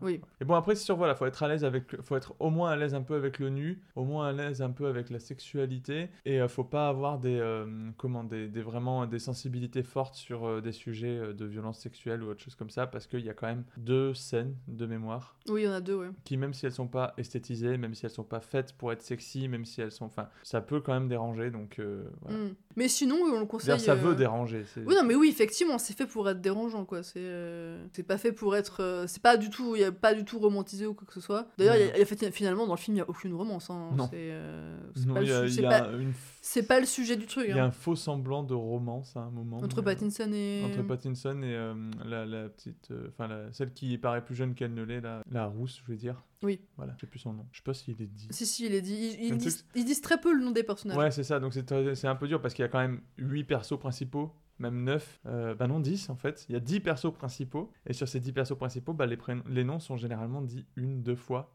Oui, pas plus, ouais. Donc euh, bah, euh, c'est dur de les retenir quoi. Encore par exemple, Tcherny, c'est Tcherny? Oui, c'est Tcherny, ouais. Tcherny lui il explique d'où vient ce surnom qu'il a, donc Oui. on le retient, mais bah, même le perso de Pattinson, je me rappelle Il pas. s'appelle s'appelle. je crois. Ah oui, et l'autre lui dit parce que t'es italien, ouais, c'est ça. Ouais, tu vois, et il répond non parce que j'ai été élevé par un chien. D'accord. Je sais pas, est-ce qu'au Montessori il y a, il y a des chiens Je sais Non, pas. non, mais sinon, oui, c'est un, c'est un, un bon film de science-fiction. Euh, moi, j'ai beaucoup aimé. Hein. J'ai, enfin, Bah, disons que c'est pas un truc qu'on voit habituellement, quoi. C'est. Au début, j'étais pas convaincu. Euh, après, ça va mieux. La première heure, j'avais l'impression que j'allais faire euh, ouais, bon, c'est chiant. Après, ça va parce qu'on rentre dans le vif du sujet. Mais bon, faut quand même, euh, faut quand même se taper la première heure, qui est pas une punition, mais bon, c'est pas. non Ah, plus- j'ai pas trouvé ça. Non, je- le seul truc qui m'a, les seuls trucs qui m'ont, enfin, qui m'ont, c'est les, parce qu'il y a un bébé dans le film, et donc il y a les- le bébé qui pleure et parfois, il- parfois c'est c'est pas fait pour être agréable, hein, clairement. Ça, ça- en fait, ça l'est pas pour le personnage qui s'occupe Non. du bébé et euh, ça l'est pas pour toi non plus, quoi. C'est. Mm, non, mais c'est pas, enfin c'est pas un mauvais film. Je- Non, non, moi, franchement, c'est. Bah, c'est un film concrètement. Enfin, si on pouvait faire plus. Enfin, si les réals français pouvaient faire plus de films comme ça. euh, Le cinéma genre en France, il est quand même en train de se pointer euh, de Ouais, plus un en petit plus. peu quand hein. même, ouais. On va commencer à avoir des bons Bah, le problème, c'est qu'il y avait plein de films qui étaient, euh, qui étaient annoncés, notamment. euh, alors, je sais plus les titres, mais il y en a un qui. Alors, il y avait La a La Nuée. La Nuée, c'est ça, et euh, l'autre, c'est Teddy, je crois. C'était avec un loup-garou. Teddy, je crois C'est juste Teddy? Ouais, il me semble que c'est juste Teddy. Et les deux avaient l'air super. Les deux ont l'air super bien, et effectivement, bon, avec le Covid, on n'a pas pu aller les voir parce que, euh, parce que les cinémas sont fermés. Mais effectivement, commence à y avoir enfin de, un petit peu plus de, de cinéma de genre à, à la française, quoi? J'en ai encore vu passer des trucs de cinéma de genre français là. Je les ai plus en tête, mais euh, régulièrement je fais ah tiens du cinéma de genre français. Mm. Donc euh, on va bientôt, enfin on va bientôt. Petit à petit on va avoir une scène cinéma de genre français et, et à mon avis ça va être cool. On- quand on pourra enfin retourner au cinéma, etc. Peut-être même dans les festoches il y aura des trucs intéressants à aller voir quoi. Je pense que on va, on va peut-être rattraper notre retard. Peut-être même qu'un jour la France va devenir euh, la nouvelle, La nouvelle vague, la, La- nouvelle nouvelle la vague. nouvelle nouvelle vague de la, du cinéma de Moi genre. je dis ça, mais j'aime pas la nouvelle vague. Parce que là, en l'occurrence, enfin, on peut considérer comme cinéma de genre euh, high life, clairement. euh, oui, oui, oui, oui, totalement, oui. Et euh, il a rien à envier à ce qui peut se faire aux États-Unis ou euh, il est, il est très bien. Il a vraiment, il y a rien qui te fait dire en le regardant, oh, c'est encore un film français. euh, c'est non, non, c'est, enfin, ça ressemble à n'importe quel autre film Oui, du après, genre chez concrètement, A24. bon, bah, euh. on a Juliette Binoche qui est quand même très internationale, on a Robert Pattinson qui est bon. Bah, ce qui serait bien, c'est de faire des cinémas de genre français avec des. Franco-français avec des acteurs français avec en francophone. fran- francophone, exactement, voilà. Ouais, ça c'est, bah, c'est toujours plus dur parce qu'ils jouent toujours, ils ont toujours ce jeu de, Bah, d'acteurs français, ouais. D'acteurs français. Je sais pas d'où vient ce jeu. C'est quand on regarde les contenus sur le web, les gens jouent pas comme ça. Et c'est dès qu'on arrive sur le cinéma, ils jouent comme ça. Je sais pas ce qui se passe. Est-ce qu'il y a un filtre automatique C'est ah non non, si tu joues pas comme la comédie française, tu n'as pas le droit d'aller sur ce plateau. Je sais pas, mais c'est euh, très pas. agaçant. Parce que Juliette Binoche, quand elle parle en français dans le film euh, du coup dans Sis Maria. Sis Maria, elle est très bien. C'est convaincant, c'est bien. Ça fait pas cinéma français qui joue comme du cinéma français. Quand elle est en train de parler français, elle parle français et elle est aussi convaincante que quand elle parle anglais. Mais euh, je pense à, je sais pas, euh, Arès, film de genre. Oui. Pas mauvais. Non, non, il a très, de très bonnes idées. Mais ce jeu d'acteur Au début du film, surtout. Ce jeu d'acteur français là, que c'est fatigant. les Surtout les méchants. Les oh là répliques là. marmonnées là. c'est- Ah mais qu'est-ce que c'est que ce jeu? Pourquoi en France ça joue comme ça? Vous allez pas me faire croire qu'on peut pas jouer correctement en France. Je veux dire, on a le visiteur du futur. On, on a des gens qui jouent, qui jouent pas comme ça. Pourquoi? Pourquoi la, la nouvelle, euh, la- on va dire la nouvelle génération d'acteurs euh, français et françaises joue pas comme ça? Non, mais surtout qu'en plus, enfin, surtout Arès au début, celle qui jouait le mieux, c'était la petite gamine là. Ouais. Je sais plus comment elle s'appelle, mais Elle la... joue très bien d'ailleurs. hein. La, la, la Tout- plus jeune là. C'est rare de c'était- voir une c'était- enfant jouer aussi C'était bien. elle qui avait les répliques les plus sincères en fait, parce que ça sonnait pas je joue quoi. Et sur la durée, ça, ça va, mais c'est vrai qu'au début, et un peu, un peu vers le, le dernier tiers du film, il y a des moments où le jeu d'acteur, on sait pas ce qui se passe. Et euh, Oui, non, en fait, on a l'impression qu'ils ont. En fait, on, on a l'impression qu'ils ont. Comment dire qu'il y a une espèce d'écart entre le début et le milieu du film où euh, au début on a l'impression qu'ils étaient pas chauffés, qu'ils avaient du mal à trouver leur ton quoi. Et ça joue vraiment comme un.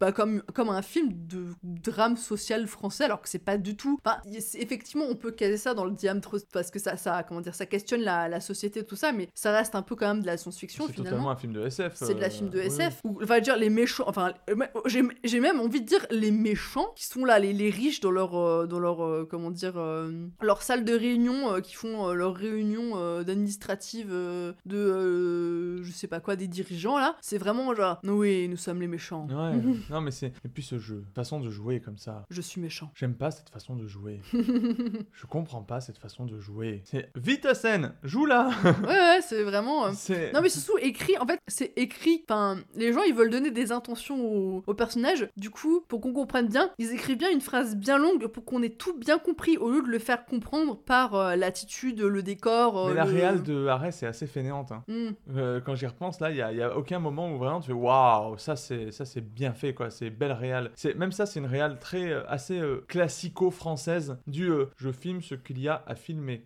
Bonne journée. Peut-être essaye des trucs, fais des petits travelling, des petits machins, sans faire tout le temps des plans nébulés. T'es pas t'es pas obligé d'être Jean-Pierre Jeunet, mais t'es pas obligé d'être Jeunet et de faire ouh là là les grands angles sur les visages. T'es pas obligé, mais t'es peut-être pas non plus obligé de filmer comme c'était plus belle la vie dans le futur quoi.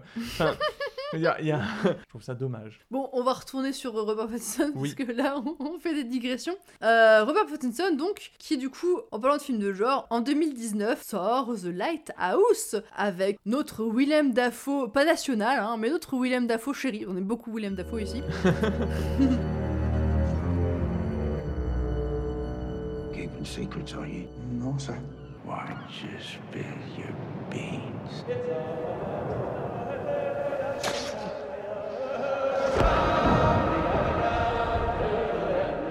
Why just spill your beans?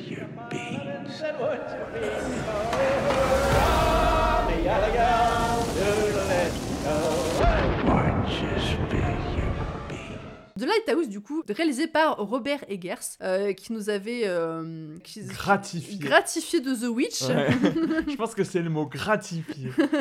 Euh, donc The Lighthouse, qui est un film en noir et blanc, En 4 tiers. en 4 tiers. On Et est alors, sur Bonjour, je fais un film d'auteur. alors du coup, on va parler de ce film-là, mais si vous, vous, vous écouterez ensuite, il me semble qu'il y a un épisode de inspiré de faits réels qui parle de The Lighthouse. On apprend plein de trucs super intéressants. Donc si vous voulez en, en savoir plus après euh, notre chronique, euh, bah, du coup, allez écouter euh, le podcast inspiré de réels. C'est très très bien, vous allez voir. Donc The Lighthouse, on retrouve... alors pareil, encore un, un espèce de huis clos. Alors cette fois, c'est pas dans l'espace, c'est au milieu de la mer.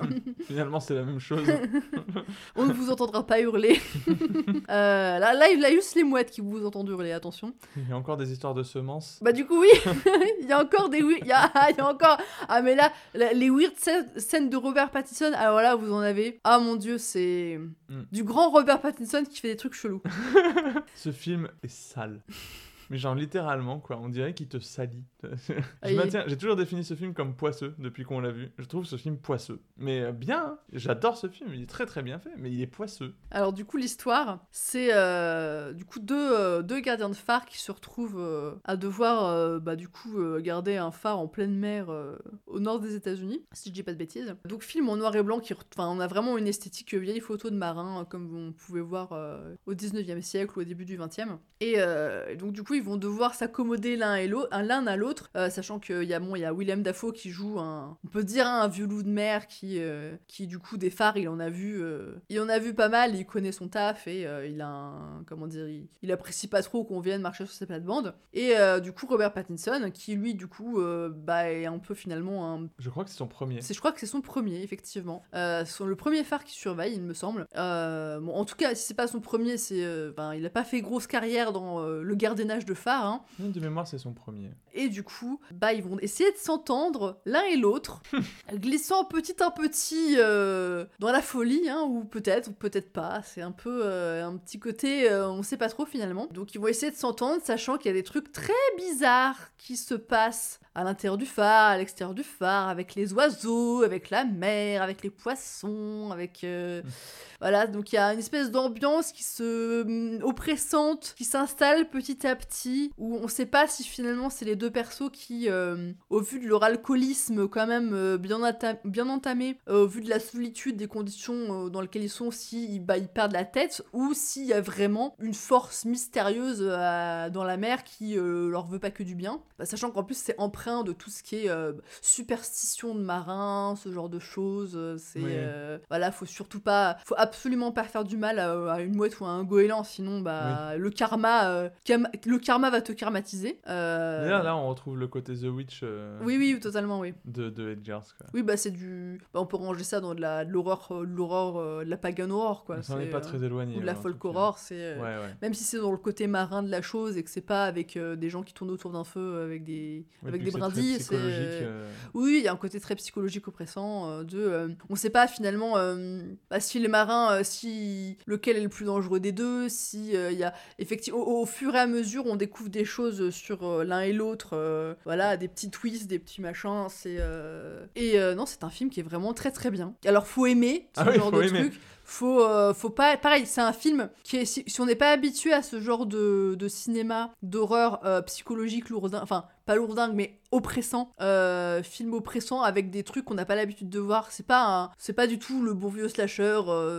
ou le truc, le film d'exorcisme ou machin avec une, une- une imagerie qu'on a l'habitude de voir, d'appréhender, des, des choses qu'on a l'habitude de, de voir. Là, c'est vraiment un milieu. Déjà, le milieu marin, il est très peu exploité dans, dans le cinéma d'horreur. Finalement, oui. Euh, même dans le cinéma, enfin. Surtout au sens, au sens marin, les marins, quoi. Oui. Au sens vraiment euh, un, un phare. Bah, généralement, cinéma, cinéma avec des bateaux, ça va être euh, un film avec une grosse tempête, avec la fin du monde, avec des requins, avec ce genre de trucs, quoi, avec des piranhas, enfin bref, avec des, des poissons, des machins. Euh, là, c'est vraiment une espèce d'ambiance psychologique, avec des, des, des persos qui font des trucs un peu dégueux. Un peu, ouais. Voilà, c'est vraiment en fait, il y a pas de comment dire, ils ont pas d'intimité entre eux et ils, ils vont pas nous l'épargner en fait. C'est euh, c'est tu vas voir euh, bah, quand je dis les scènes de cul chelou de de, de Pattinson, euh, là il nous gratifie euh, ben, de trucs un peu euh, et apparemment il a mis vraiment tout le monde mal à l'aise sur le sur le tournage. À croire qu'il y prend plaisir. à croire qu'il y prend plaisir. Ça vous a dérangé là? Vous voulez que je la refasse? Oui, voilà, les scènes. Le film est très très dérangeant. Mais alors, ils sont brillants les deux. Oui, les deux sont Oh là. excellents. Il y en a, enfin, je sais pas s'il y en a un qui tire l'autre vers le haut ou quoi, mais en tout cas, ils sont. leurs scènes de dispute, elles sont incroyables. Euh, toutes, les, ma- toutes les scènes en fait où c'est vraiment eux qui sont en train de, de se rentrer dedans ou quoi, elles sont, euh, elles sont prenantes, elles sont incroyables, elles sont- convaincants. Elles sont prenantes et en plus, je veux dire, t'as une tension qui s'installe parce que à tout moment, tu peux te dire, euh, bah, ils vont s'entretuer quoi. Ouais, bah oui, t'attends, euh, que ça finalement. Enfin, tu te dis, est-ce que ça va arriver? Qu'est-ce qui va se passer? En plus, il y a une espèce de mystère au fait, enfin, le vieux, le, le- comment dire, Robert Pattinson a l'air de cacher des trucs, le William Dafoe a l'air de cacher des trucs. T'as envie de savoir ce qui se passe vraiment, quoi. euh, quel est le secret de l'un, quel est le secret de l'autre. Euh, T'as du coup, euh, tu sens que Pattinson se retient euh, de pas envoyer un soupin dans la figure de, de Dafoe, qui lui, du coup, euh, comment dire, est un peu un tyran. Hein, euh, Oui. il, faut que, il faut que le phare soit tenu de telle façon comme lui il veut. Faut pas que l'autre il l'ouvre, quoi. Et en plus, bah, ils sont toujours à moitié bourrés, quoi. Donc, en plus, puis ils sont sales. Ah bah oui, enfin, c'est. Le film, enfin vraiment, ils sont tout le temps euh, sur l'image, tu vois qu'ils sont, tu vois qu'ils sont sales, en sueur, euh, tu vois que tout est poisseux, collant, euh, rien n'est propre. Enfin, et mine de rien, ça, ça donne beaucoup. Enfin, moi, je trouve que ça met beaucoup dans cette ambiance euh, de malaise. Mm. Tu vois, tout est toujours, tout est l'air. euh, Enfin, le lit dans lequel s'allonge Pattinson au début, tu vois bien qu'il y a environ euh, 1000 marins qui ont dormi dans ce lit avant et qu'ils ont fait whatever. en plus, ce qui, ce qui, enfin, surtout comme c'est en noir et blanc, finalement, on, on sait pas appréhender si c'est de la saleté ou si c'est le grain de l'image ou. bah ouais. Enfin, je veux dire, quand tu, tu vois une, une- tu vois une partie plus foncée, tu te dis est-ce que c'est plus foncé parce que c'est plus foncé ou est-ce que euh, le mec il a eu la diarrhée et il a chié sur le matelas quoi. Bah, c'est euh, voilà. Et en plus, euh, Jers, il est très très bon avec les lumières. euh, Mm. bah, en l'occurrence, être bon avec les lumières dans un film qui tourne autour d'un phare, c'est plutôt bien. Surtout un film en noir et blanc. Bah, encore une fois, on vous renvoie vers le podcast inspiré de faits réels parce qu'ils expliquent. bah, Il y a vraiment, il y a vraiment au niveau de comment dire de la façon dont le film a été fait, il y a énormément de choses à dire, notamment au niveau de la caméra qui a été utilisée, le voilà le, façon dont les décors ont été faits. Ça a été euh, un travail assez assez ouf. Euh, donc je vous renvoie avec plaisir euh, vers cet épisode et donc on vous renvoie aussi avec grand plaisir vers ce film. Donc voilà, faut, faut juste être un peu un peu aguerri et savoir à quoi s'attendre parce que faut Parce que en plus, il y a films d'horreur et films d'horreur. Et en l'occurrence, ce genre de films d'horreur là, moi, c'est ceux que j'adore. C'est ceux qui sont pas des films d'horreur comme on a l'habitude, type, bah, comme tu disais tout à l'heure, que ce soit Scream ou Conjuring, ou où c'est une image américaine, une réalisation américaine qu'on connaît, qu'on maîtrise, Mm. et où au final, la seule peur qu'on a, c'est le monstre, euh, le sursaut, euh, le meurtre. Oui, qui c'est qui va mourir en premier Alors machin, que là, euh. c'est là, c'est beaucoup plus lent, c'est ça prend beaucoup, c'est- ça prend beaucoup plus son temps et le ressort de l'horreur, il tient, il tient sur la durée, il tient pas sur à un moment. On va te, c'est plus proche de la littérature fantastique en fait du comment les choses se dégradent petit à Mm. petit et tu sombres lentement Bah, a- vers la. Oui, il y a un côté Lovecraft quand même. Enfin, Bah là, en l'occurrence, oui. Oui, voilà, il y a- celui-là, vraiment. Voilà, Lovecraft, c'est sa phobie de la mer, on est là-dedans, quoi. C'est euh, la fo- enfin, les mecs qui tombent un peu dans la folie. Mais de euh, manière générale, ces films d'horreur-là, c'est vraiment ouais, ce, ce truc d'aller très lentement dans l'horreur et non pas de te dire euh, Oh, cette maison, elle fait peur. comme les films d'horreur classiques qu'on a l'habitude de Mm. voir, qui au final peuvent être très forts, peuvent être très bons. Je, enfin, je pense à, même s'il avait ses défauts, le The, The Night, The, The Night, je sais plus quoi. The Night Guard ou The Night, enfin, je sais plus. Oui, Enfin bref, ce film-là, dont j'ai oublié le titre, où là, dès le départ, bon, tu sais, quoi, dès, dès le départ, tu... Ou Relique, tu vois, et encore Mm. Relique, il est beaucoup plus astucieux que ce qu'il pré... qu'on non, pouvait Relic, il penser. est bien. Il est beaucoup plus malin que ce qu'on pouvait penser. Mais par exemple, celui-là, tu sais dès le départ, le mec doit garder un cadavre dans le cadre de leur religion parce que euh, les démons euh, cherchent à s'approcher du cadavre et la personne, elle sortait jamais et elle était bizarre et machin. Tu sais, tu sais à peu près vers où tu te diriges, quoi. Mm. Alors que dans The Lighthouse, tu sais juste que c'est deux personnes dans un phare. What could go wrong? De base, ça devrait juste être deux marins dans un phare. Sauf que dès le départ, tu fais oh là là, ça pue. Oui, oui, bah déjà rien qu'avec leur, euh, leur personnalité à chacun, quoi. Ouais, tu ça pue, quoi. Le noir et blanc, le côté, Oui, y a- le côté glauque en général. Mais il y a un côté aussi, comment dire, euh, un côté Shining où euh, t'as des personnalités euh, très différentes qui se retrouvent euh, enfermées dans un endroit dans duquel ils peuvent pas s'échapper en fait. Ouais, un peu, ouais. Et euh, bah du coup, t'as sur, t'as plus, finalement, t'as plus peur euh, des personnes, euh, enfin des, des gens que euh, des possibles forces maléfiques euh, de l'océan, quoi. Oui, bah en l'occurrence, oui, même si les goélands font un peu peur, par exemple. Oui, bah oui, un petit... oui, bah c'est le côté genre, ah, t'as tué un oiseau, donc euh, bah, le, le karma va te karmatiser, hein, voilà, c'est... Fallait pas tuer un oiseau. Fallait pas tuer un oiseau. Oui, ne tuez pas les oiseaux, ce n'est pas bien. Et du coup, je sais pas ce que t'as mis dans la liste des films, mais j'ai tendance à dire qu'on va rester dans l'univers marin. Est-ce que je me trompe? Non, tu ne te trompes pas. Yes. Et ben on va repasser à Kristen Stewart, notre Cricri. On l'appelle comme ça ici. Cricri Stiti. Kristen Stewart pour Underwater. Et non, ce n'est pas la chanson de Mika.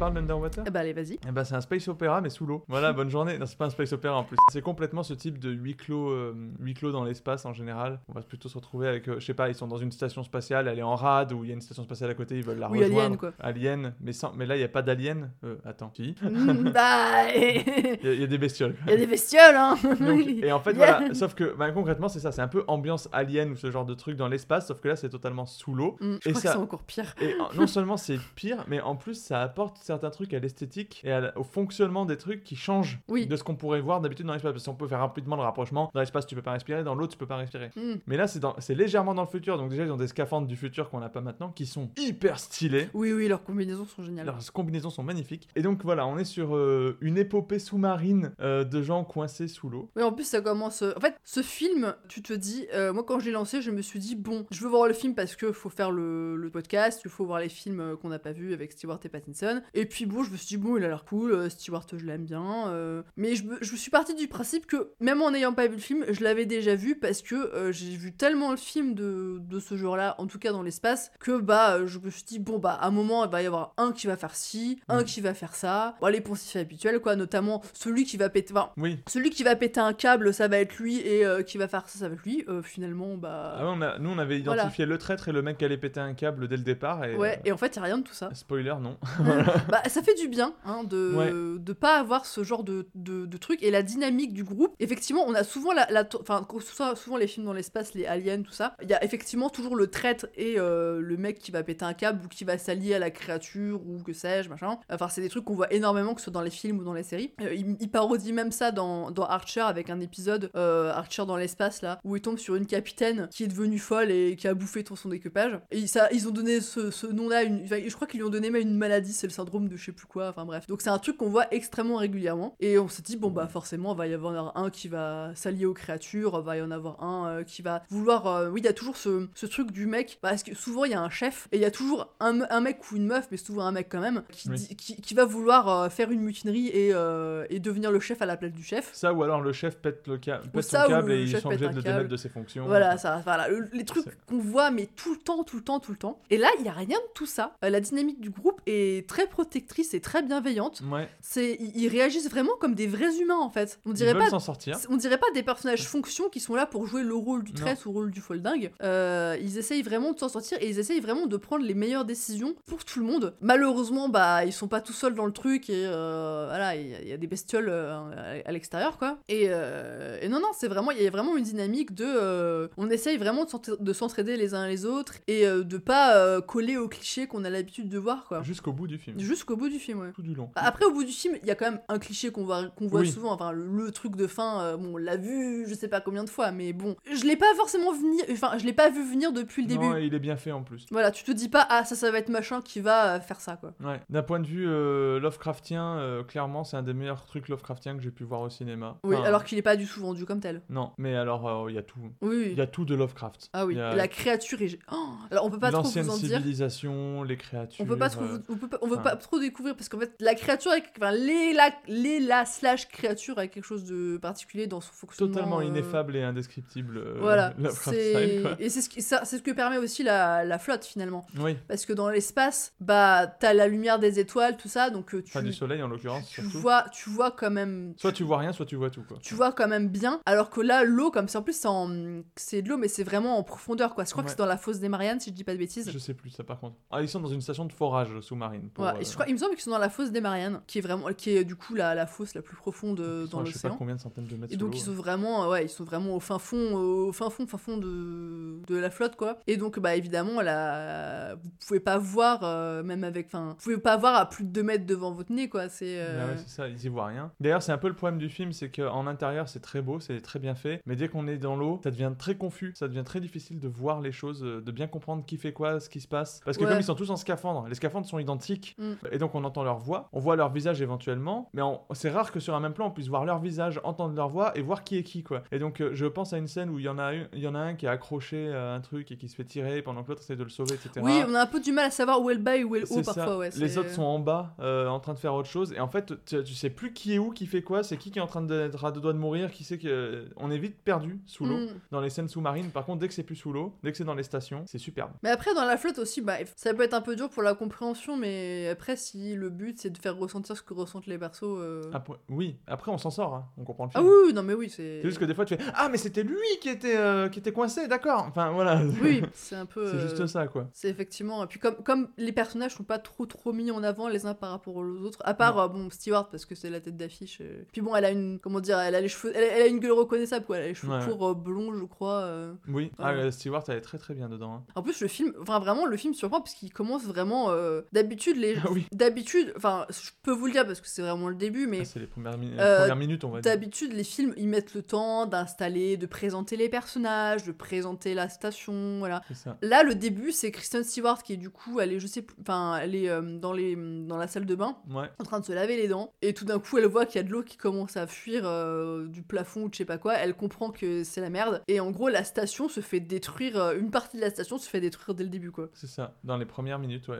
Et c'est vrai que, par exemple, une fois de plus, le cliché dans l'espace, c'est effectivement, on va voir plan extérieur de la station, puis intérieur de la station, on voit la personne qui se déplace, qui va aller parler à quelqu'un, il y a le capitaine qui va venir, ça va être l'heure du repas, ils vont faire des blagues, on va voir qui est qui, etc. Mm. Là, rien, elle a, elle a eu le temps de parler à son père, Ouais, elle a, elle a juste, elle a juste euh, se la lavé les dents, elle a vu une araignée euh, qui. on qui- a entendu ses pensées, parce que justement, elle bug sur l'araignée. Je crois qu'il y a une petite narration. Oui, elle a une quoi. narration, ouais. Il y a une petite narration de fond, euh, mais elle présente pas, elle dit pas où on est, machin, etc. C'est juste, elle est en train de dire, ah tiens, c'est une araignée sous l'eau quand même, machin. Enfin, Mm. oh là là, cet enfer d'eau, je sais pas quoi. Enfin bref, euh, les- un peu là pour le coup, les poncifs de, de être enfermé dans une station sous l'eau pendant des mois. Mm. Oui, elle parle du, du jour et de la nuit, je crois, ouais, c'est plus quel est le jour, quelle est la Et nuit. soudain, plouf. Ah oui, et puis c'est plouf, quoi. Et c'est sacré plouf. Et puis ça démarre euh, sur les chapeaux de roue. Et elle a pas le et ils ont pas le time, quoi. c'est- Non, ils ont pas le time.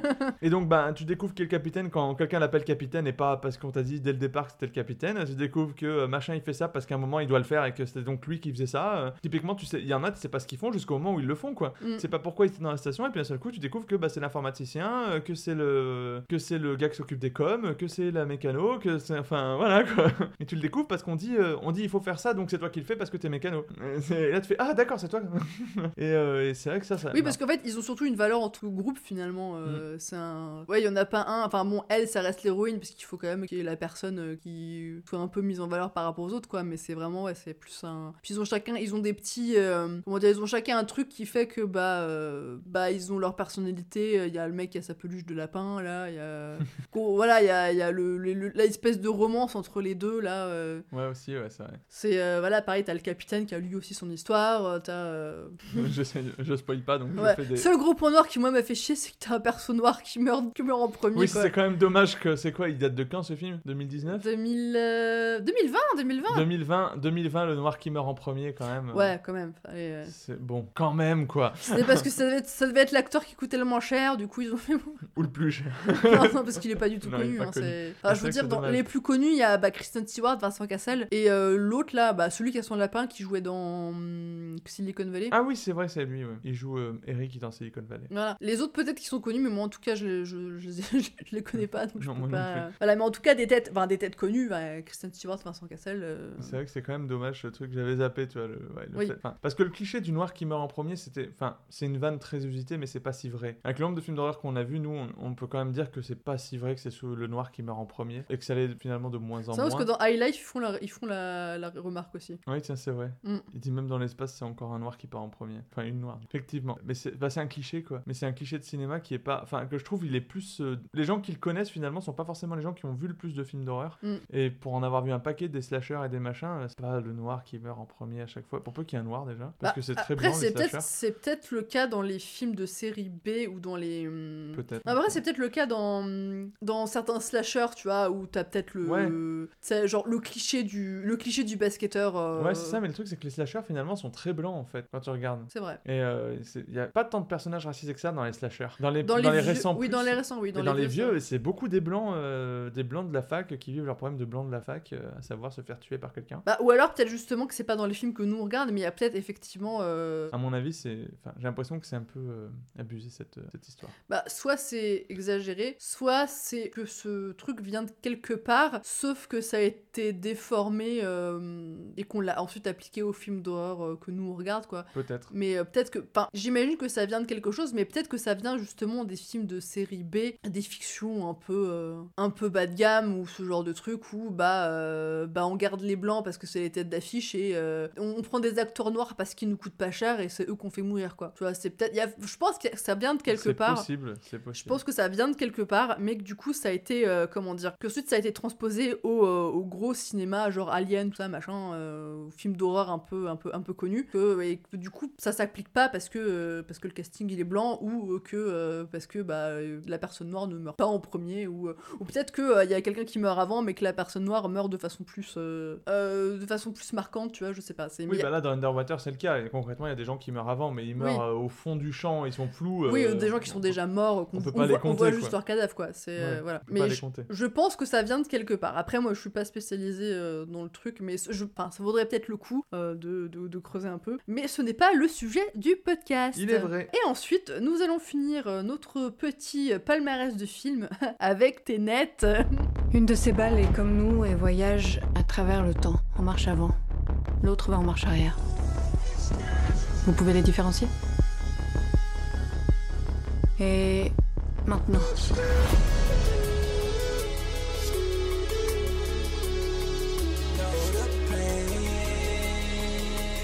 Pourquoi ça fait si bizarre Vous ne tirez pas la balle. Vous la recevez. Wow. Bon, on va passer très vite. Hein. ne voyez pas Tenet, regardez Robert. Pattinson, Robert, Robert Pattinson joue bien dedans, le film est pas ouf. Voilà, bonne journée.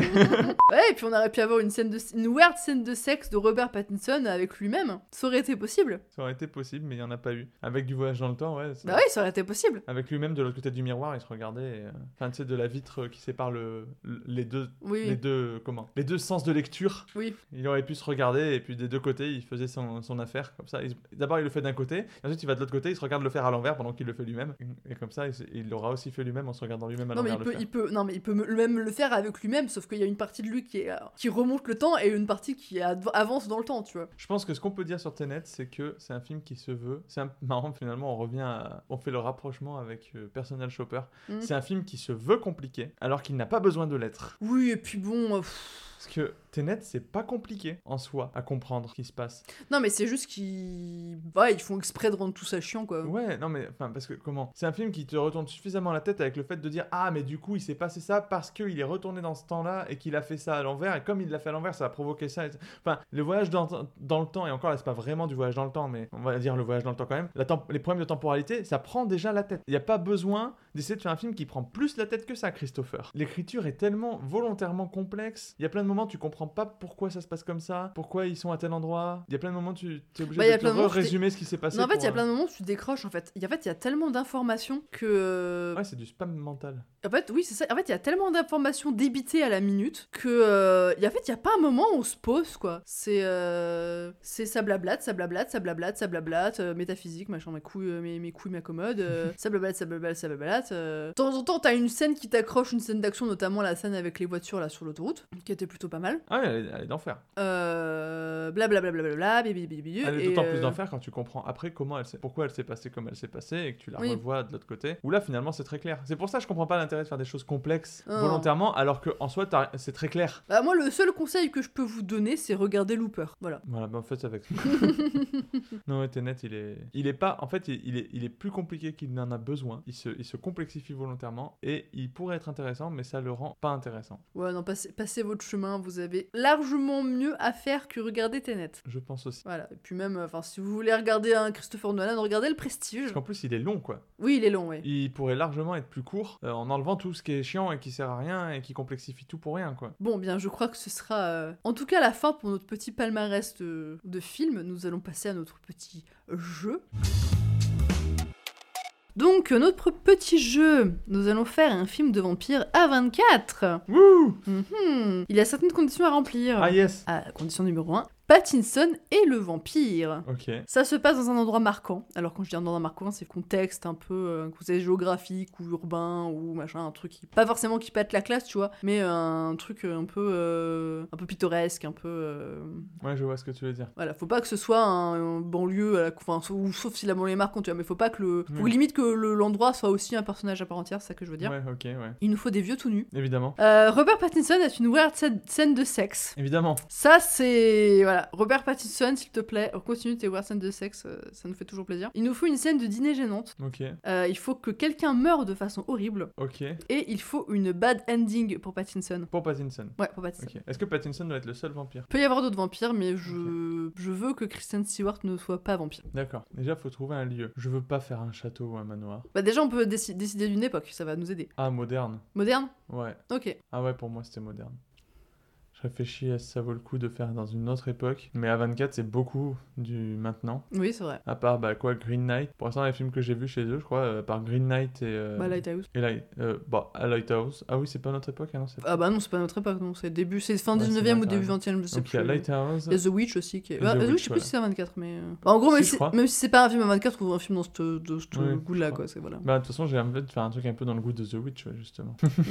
Bah, après, ça peut être, euh, ça peut être à cette époque-là, hein, euh, enfin une époque un peu 19e, euh, sans que ce soit victorien, tu vois. D'un côté, j'aimerais faire un vampire dégueulasse. Alors, ça pourrait être un truc où on n'arrive pas à dater. Très marrant. Bah, ça arrive pas à dater, ça, euh, oui, enfin, genre un truc à la, à la, à la Gretel et Hansel. Ouais. On n'arrive pas trop à savoir, euh, enfin, on sait que c'est ancien, quoi, mais on n'arrive pas trop à savoir. euh, Oh, si, c'est peut-être plus 18e, euh, Gre- euh, Gretel et Gretel. Je crois que c'est dans ces eaux-là. Mhm. Mhm. C'est dur le truc de choisir un lieu emblématique quand tu choisis. Enfin, C'est pas un lieu emblématique, c'est un lieu. Euh, Enfin, c'est pas obligé d'être un truc super ouf, hein. Ça peut être euh, un village pittoresque, un truc. euh, Ouais, je comprends, mais bon. Alors, un film de vampire à 24. Ah, c'est vrai que récemment, ils ont fait The First Call aussi. Ils ont fait, des- ils ont fait pas mal de trucs euh, 18e, un peu. Enfin, entre 16 et 18e, quoi. Donc, on peut peut-être faire un truc dans ces eaux-là, en fait. mhm. Ok, ça me va. 16 et 18e. Dans un village, mais alors vraiment, du coup, faut un village qui soit loin de tout. Avec peut-être, je sais pas, mais pour peu, il y a 3 habitants. Euh, J'avais pensé à un truc genre. euh, tu sais, village perdu au milieu de l'Inde irlandaise ou un truc comme ça, tu vois. Ouais, par exemple, ouais. Un truc un peu, euh, un, peu rêche, tu vois. Pourquoi pas cerné par les bois Ouais. Avec les champs, euh, les- enfin les champs puis les bois quoi en gros. Mm. Et de l'autre côté des bois, t'as encore de la route, t'as- t'as- mais tu vois le village au loin quoi on va dire. Enfin, Après, il pourrait y avoir une super esthétique, sur, enfin, c'est en Irlande, du coup, avec les champs de bruyère. Tu sais, c'est les bruyères qui sont euh, violettes, rouges, là, en fonction des saisons. Ah ouais parce que tu peux les faire saigner après. tu peux peut-être pas les faire saigner, mais ça peut être utilisé comme une métaphore, oui. et- Bah oui, c'est ce que je veux dire. Et puis, ou, ou tu peux faire couler du sang dessus. Et, tu vois, enfin, ça- esthétiquement, t'as moyen de faire des choses. Mm. Donc ça me va. Ça te va comme, euh, bruyère, ça me va. Ah, Du coup, les, les vampires, je les voyais bien dégueulasses. Mais du coup, avec Robert Pattinson, c'est un peu compliqué parce que. Soit Parce que tu peux pas faire pire que Toilette. non, mais c'est soit tu le rends méconnaissable, genre vraiment, parce que tu peux faire des vampires, tu sais, je sais pas, qui font, euh, font 2 mètres, qui sont tout effilés avec des longs doigts, tu vois, enfin. Alors ça, ça a été fait par euh, Guillermo del Toro dans, Bah ouais, mais. dans La lignée. Bah ouais, mais. que je, conseille fortement d'ailleurs. Je vois bien justement ce type de vampire pas du tout romantisé chez du A24, quoi. Bah, en fait, moi j'avais pensé Mais après, à... à l'inverse, A24, ils ont tendance aussi à faire au contraire des monstres humains, donc. euh, Bah, moi en fait j'avais pensé à hum, du coup euh, le classico vampire euh, qui peut être romantisé mais du point de vue du spectateur il va te donner des mauvais fils tu vois. Mm. Sais ce vampire charmeur mais toi comme tu le vois t'es en mode genre nope nope nope nope nope nope tu vois. Ouais, alors ça, ouais, en plus, c'est très A24 pour le coup, un peu comme t'as la. Dans The Witch, t'as la sorcière qui séduit. euh, Et toi, t'es pas du tout séduit par, euh, par cette sorcière. Oui. En tant que spectateur. Ah non pas du tout. non. Pourquoi pas effectivement avoir ce côté. euh, Bah, ce côté en gros le comment dire Inquiétant. le- euh, le- les personnages qui font face à Pattinson parce qu'il y a toujours quitte à enfin faire des clins d'œil à, à Twilight parce qu'il y a- quand même bon il y a Twilight fascination mais la fascination du vampire c'est un vrai truc en littérature c'est Oui. euh, voilà, le vampire qui qui a qui t'a sous son emprise euh, Ah ouais, mais alors du coup, ce serait trop bien que, en fait, t'aies deux façons de voir le vampire. Mm. T'aies la façon vue par, bah, on va dire Kristen Stewart, du coup. Bah oui, du Qui coup, est oui. fascinée par le vampire, Mm. et donc qui le voit sous la forme de un beau gosse, euh, voilà, Pattinson. Ouais. Et des plans extérieurs, où en fait, bah, c'est un machin de 2 mètres avec des longs doigts et tout et machin. Bah, 2 mètres, qui- ça va être un peu dur pour les raccords, tu vois. Non, faut qu'il fasse sa taille. euh. Non, parce que justement, tu fais des plans extérieurs. Ouais. Je veux dire, tu vois, quand c'est quand t'as des échanges entre elle et le vampire, Mm. c'est elle parle avec Robert Pattinson. Oui. C'est par contre, si t'as des, je sais pas, des humains qui arrivent de l'extérieur et qui la voient en train de parler, ils la voient parler avec une espèce d'ombre euh, gigantesque, euh, tu vois, enfin, Mm. qui, est- qui a rien d'humain, enfin, qui est vaguement humanoïde, mais sans plus, et qui est effrayante au possible, et que tu vois très peu. Tu sais, genre vraiment qu'elle est toujours dans l'ombre et que tu vois vaguement. Bah, faut que ce soit un truc. Bah, en fait, moi, je pensais plus à. Pas que ce soit un truc aussi obvious. euh, moi, je pensais plus, effectivement, ce truc de double facette euh, du vampire, où effectivement, euh, elle, elle le voit comme un Mister Beau Gosse, machin. Mais un Mister Beau Gosse un peu maladif, quand même. Et qu'en gros, ce soit des trucs. juste des inserts qui, toi, au début, tu. Sais, juste des inserts très rapides où tu te rends compte qu'il y a un truc en toi, toi, en tant que spectateur, qui est pas normal et que ce soit toujours, tu sais, genre l'ombre au coin de l'œil qui t'inquiète, tu vois, que ce soit. euh, Ah non, mais par contre, j'ai pas. Enfin, comment Je dis pas qu'il faut qu'on voit dès le départ Oui. que en fait, c'est pas du tout ce qu'elle voit. euh, Tu vois, je dis juste que ça permet de faire des alternances visuelles intéressantes. Mm. J'imagine. Enfin, si seulement je savais dessiner, je pourrais te faire un gribouillage. mais j'imagine vraiment cette espèce de. Tu vois l'ultime zombie dans, dans Rec, là Ouais. Ah, rachitique à un niveau où c'est même plus humain. Oui. Et très grand. Oui. Et du coup, j'imagine bien ça dans l'ombre avec euh, deux yeux euh, blancs, euh, vi- enfin blancs, juste Oui. blancs, tu vois. Et en fait, bah, ça peut être, euh, ça peut être des choses que tu vois toi que sur la fin, Mm. parce que tu, tu vas d'un seul coup à, prendre le, le point de vue des villageois autour ou, de, ou du père de Kristen ou qu'en sais-je, Mm. qui essayent d'affronter la bête. Bah, moi, je en pense- fait, tout le long, eux peuvent la- le traiter comme ce qu'il est et ce qu'il voit, et toi, tu vois tout comme elle le voit par fascination. Alors, moi, ce qui me dérange un peu, c'est que du coup, elle, elle est mise dans une position de jeune fille naïve, tu vois, et c'est pas ce que j'avais en tête. Bah, elle est pas naïve, c'est de la fascination. Oui, c'est de la fascination, mais du coup, pour moi, ce serait pas à la fin du truc. Pour moi, faut que ça arrive plus tôt. Faut qu'il y ait une scission, en fait, au milieu du film. Bah, par exemple, ouais, ça peut être bien Voilà, aussi. faut que le, tout le début du film, il soit genre, euh, t'es de son point de vue. Enfin, elle a, enfin, voilà, elle a cette fascination pour la bête, machin et tout. Et qu'il se passe quelque chose au milieu du film qui, du coup, twist totalement le truc et te retourne le, le propos où, en gros, c'est elle qui va finir par essayer de traquer la bestiole et, du coup, à la fin, de le tuer, tu vois. Ouais, bah elle est justement, dans ce cas-là, du coup, elle est justement pas naïve, Mm. euh, parce que on peut toujours dire que tout du long, elle voit ce que tu dis, euh, des petites choses un peu, un peu bizarres, Oui. sans que ce soit trop appuyé, qu'elle soit en mode, Hmm, bizarre, tu vois, oui, mais oui qu'elle a un espèce de malaise au fond d'elle, tu vois, qui y je sais pas que, est- par exemple, je sais pas où vit le gars, tu vois, mais chez lui, tout est trop grand par Ouais. rapport à lui. Ouais. Enfin, Oui, il y a des trucs qui vont pas, enfin pas forcément trop. Oui, il y a des trucs qui vont pas au niveau de la, au niveau de la baraque, effectivement. ouais, c'est ça. Euh... Les, les miroirs, euh, bah, il n'y a pas de miroir déjà d'ailleurs. mm. Tiens. Oui, effectivement, parce que sinon ça reflète sa vraie image. Euh, bref, on va passer. J'allais dire les miroirs sont trop hauts ou des choses comme ça, mais finalement, mais par contre, il peut y avoir des choses qui sont trop tu vois, Oui, par rapport à. Ce qui peut aider pour euh, la weird scène de repas où euh, ne serait-ce que la table paraît gigantesque et en fait, il s'y assoit et la table est à la bonne taille. Enfin, Ouais. hein, je pense qu'on peut faire des trucs assez bizarres avec les proportions, avec les. On peut imaginer des choses assez bizarres avec les proportions, avec les. Comment, les lignes de fuite, etc. Tu Oui, vois, oui. avoir des moments où. euh, Mais du coup, ce serait quoi? Ce serait genre, il l'invite à dîner dans sa baraque. Ouais, c'est pas, pas forcément hyper subtil comme ça, quoi. Oui, après, après s'il faut bien des proportions. Enfin, si c'est sa table à lui, il faut que ce soit chez lui, quoi. Ou alors, c'est pas forcément elle, c'est pas forcément elle qui a table, mais en gros, effectivement, on peut imaginer un personnage euh, qui va dîner. euh, Ça peut être plus progressif euh, au sens où ça peut être au début elle disparaît régulièrement. Là j'ai envie de narrer ça un peu comme The Witch en fait, avec la, tu vois, ce côté un peu la, la fille de la famille. Mm. Donc en l'occurrence Kristen Stewart disparaît progressi- enfin disparaît régulièrement et revient de plus en plus tardivement et elle est avec elle est tout le temps avec ce ce, ce Après, la fille de la famille, faut pas oublier Kristen Stewart a 30 ans. C'est vrai. Donc. Mais elle reste à la ferme avec le reste de la famille, fatalement, et les parents sont plus vieux. euh, Si on est au 16e.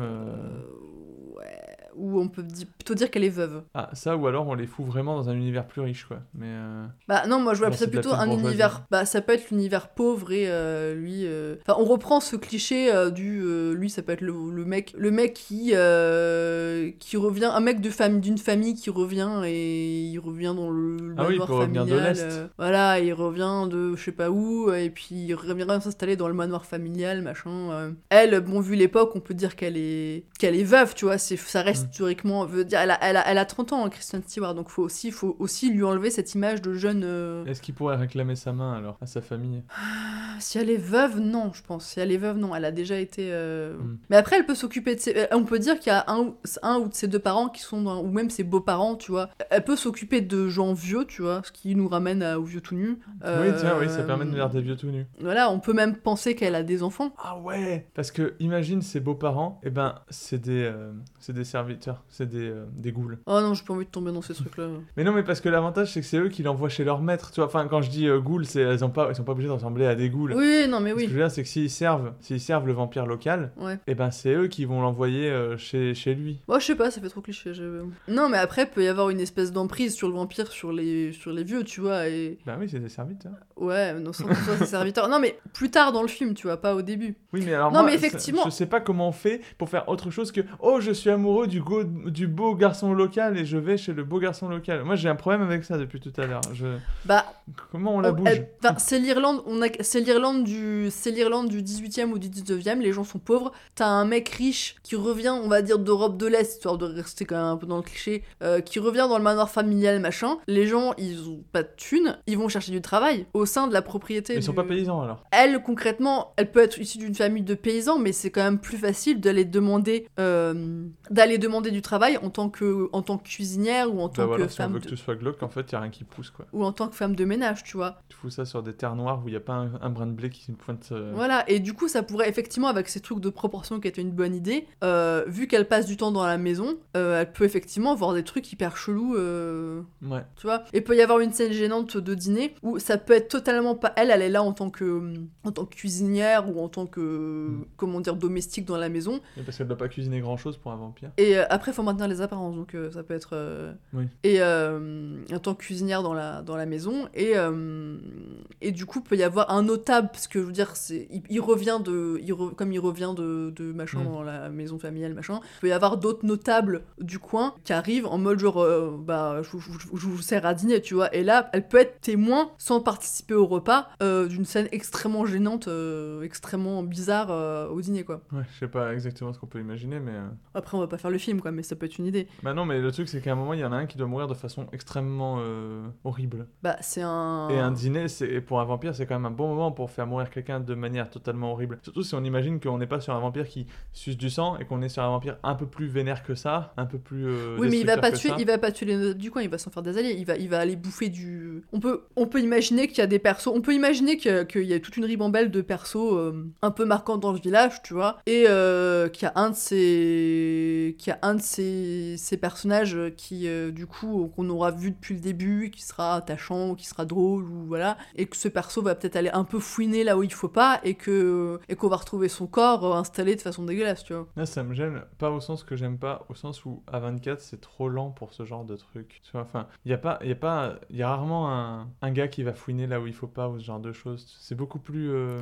Mais je te dis pas fouinant en mode inspecteur, tu vois, c'est genre il va peut-être remarquer des trucs, il va peut-être faire des remarques de temps en temps, tu vois. Puis ça peut être fait de façon lente, hein. euh. Oui, oui, c'est vrai. Non, bah après ça peut juste être. Parce un- que regarde dans, regarde dans Midsommar, ils font que ça, aller fouiner là où il faut pas aller fouiner, hein. Euh, ouais, c'est vrai. Tu vois, c'est pas l'inspecteur. Remarque si l'inspecteur Drake ce sera lent du coup, mais non mais je dis pas, il va pas arriver en Colombo, tu vois. C'est il va genre remarquer des trucs chelous, il va commencer à ou ça peut être tout simplement quelqu'un qui euh, vu qu'il crève la dalle va aller voler dans les dans les affaires de Monsieur Pattinson et l'autre il va le buter comme ça et puis voilà.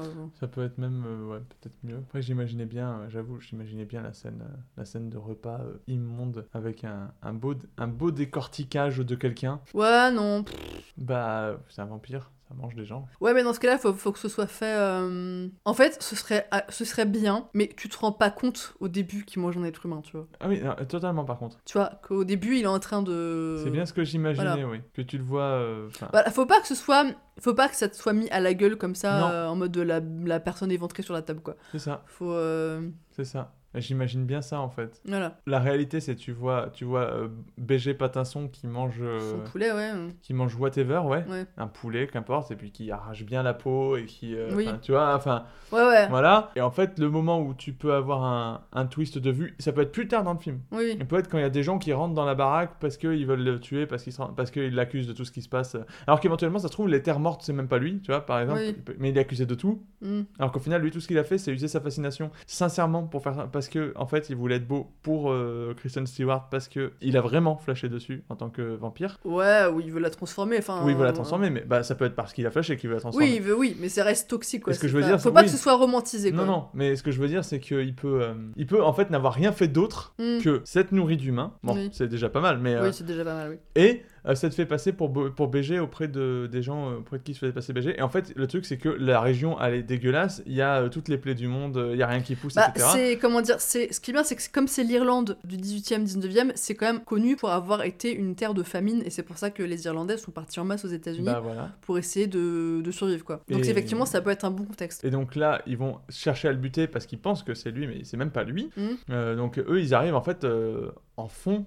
tu t'as pas une vraie trame qui les suit en train de machin. C'est ils Oui. finissent par. euh, Oui, c'est parce que la récolte a été mauvaise et que c'est lui, quoi. Ouais. Et puis, et c'est en fait, et c'est additionné à plein de trucs qu'ils ont, genre les gens des alentours qui disparaissent. C'est les- ça, voilà. Et donc ils décident que c'est lui. Mm. Parce qu'eux, ils décident que c'est lui. Alors on va nous dire que c'est un film anti-bourgeois. Enfin, que c'est un film pro-bourgeois, anti- anti-révolution, mais bon, tant pis, hein, c'est un vampire. Et donc, bref, c'est eux, à la limite, quand ils rentrent, Mm. qui éventuellement, tous les moments où on aura vu Pattinson manger des trucs, Oui. et ben à cet endroit-là, on va trouver des morceaux de gens qu'on a vu disparaître plutôt dans le film. Et euh, Mm. tu vois, enfin, tu l'as vu, euh, tu l'as vu manger son poulet, et puis en fait, sur la table, bah, tu vois le reste d'un gars euh, avec la tête euh, à moitié bouffée à côté. Enfin, en fait, tout le film peut être d'un seul coup euh, devenir la réalité quand tu suis la foule de villageois Mm. qui du coup au lieu de voir les, les plats de bouffe que tu voyais voient des cadavres qui au lieu de voir des murs décorés voient des murs en lambeaux qui au lieu de voir bah du coup au lieu de voir Pattinson voit cette silhouette Oui. chelou mi-humain mi-chauve-souris mi euh, whatever it is voilà et Stewart qui qui bah à ce moment-là alors soit à ce moment-là soit à un autre moment twist je sais pas et,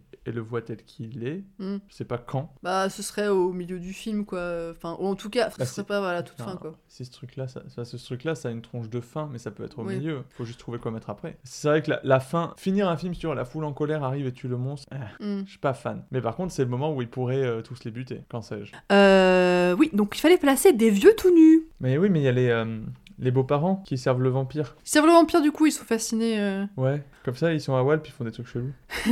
Oui, ils sont à Wolf, ils font des trucs Et en chelous. plus, si elle les lavait de base, ils étaient déjà à Walp. Ouais. Donc ils peuvent faire des trucs chelous pendant qu'elle les lave. Ah ouais. Tu vois Genre, euh, je sais pas quoi, hein, mais euh, un peu, un peu The Visit Style. euh, Ouais, tu ouais, vois. totalement, ouais. Donc ça, ça, ça, ça marche. Non, ce qui m'embête, c'est, on a les villageois, ils rentrent dans la baraque, soit c'est la fin, Ouais. et auquel cas, ils butent Pattinson euh, d'une manière ou d'une autre, euh, Hmm. voilà. Soit euh, ils les butent tous, Ouais. et elle, elle a, là, c'est bon, elle, elle est plus dupe, Et, euh, et d'une manière ou d'une autre, elle, elle arrive à se faire passer pour fasciner sans l'être, et donc là, tu te tapes par contre une dernière demi-heure de film où euh, tout ce que fait Pattinson est dégueulasse parce que c'est plus Pattinson, c'est ombre chelou Hmm. sur 20. Et où elle, elle doit agir normalement parce que il faut pas que ombre chelou sur 20 sache que qu'elle est plus euh, fascinée. Mm. Oui, ça pourrait être en fait. en gros, eux, quand ils arrivent, elle, elle est dans la baraque parce que bah, elle est domestique. Bah oui. Et donc ils les butent tous. Et donc la dernière, la dernière trois, la dernière demi-heure du truc, euh, effectivement, ça peut être elle qui essaye de survivre. Et en gros, on peut dire que en fait, il a vraiment buté tout le monde et genre il y a juste les. Ah mais du coup, on est, on est- euh, du coup, elle était censée avoir des enfants aussi. On avait dit si elle était veuve ou elle a pas d'enfants du coup. On peut dire que ses enfants sont morts. Enfin, on peut dire que ses enfants sont morts au pire. hein,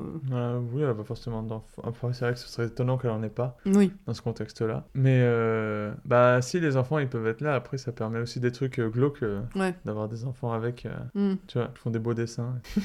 Ouais, non, effectivement, elle peut avoir genre des enfants en bas âge. euh, Ouais. Genre un vraiment jeune de 2 ans et. Et là, si tu veux une mort horrible, du coup, elle est faisable. Avec un enfant? Ouais, elle est assez glauque. Hein. Ouais, j'ai pas forcément envie de tuer les enfants. Quand elle hein. cuisine le roast beef pour Pattinson et qu'elle se rend compte euh, au, dernier, au dernier coup de hachoir qu'elle vient de découper son gosse, euh, là, Ah non, mais ça pourrait être peut-être peut-être pas un des siens, mais un des enfants du village. par exemple. Parce qu'on pourrait dire que lui, en gros, euh, vu qu'il a envie de la, de la... qu'elle soit comme lui, on pourrait dire qu'en gros, euh, il veut, il veut, il veut avoir une famille, tu vois, un vieux délire comme ça, et en gros, il veut elle et les gamins, quoi. Par exemple. Et du coup, ça pourrait être les gamins au début parce que eux, ils voient des trucs euh, plus lucidement qu'elle et ils pourraient dire tout au long du film, enfin, en tout cas de la première partie, des trucs en mode, euh, enfin, ils voient, enfin, ils disent des trucs que, que les enfants disent et elle, elle est en mode genre what the fuck, quoi.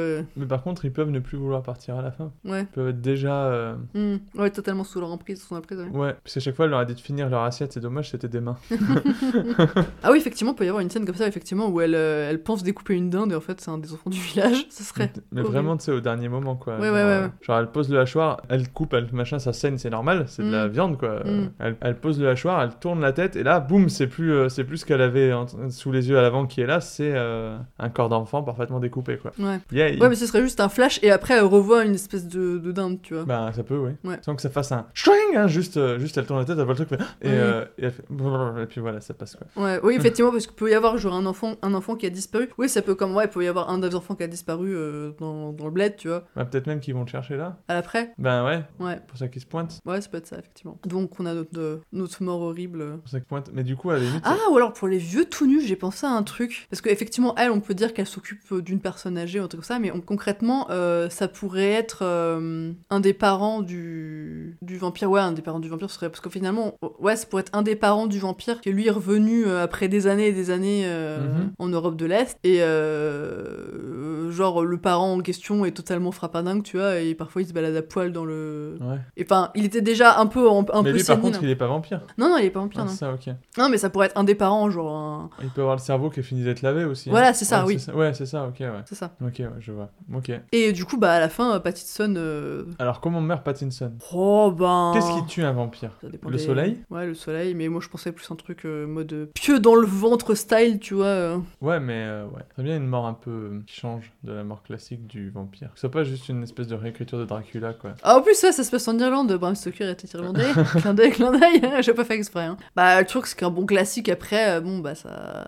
Quand on sait que ça marche, ça marche, tu vois. Bah oui, c'est sûr qu'un pieu dans le cœur, ça marche, quoi. Le soleil aussi, ça marche. Ouais, mais je vois pas le soleil, là, je vois un truc plus bestial, tu vois, un truc plus. euh, Mm. Plus. euh, comment dire. Kristen Stewart, elle, elle se bat, quoi, c'est. Ouais, bah dans ce cas-là, effectivement, euh, effectivement, elle peut.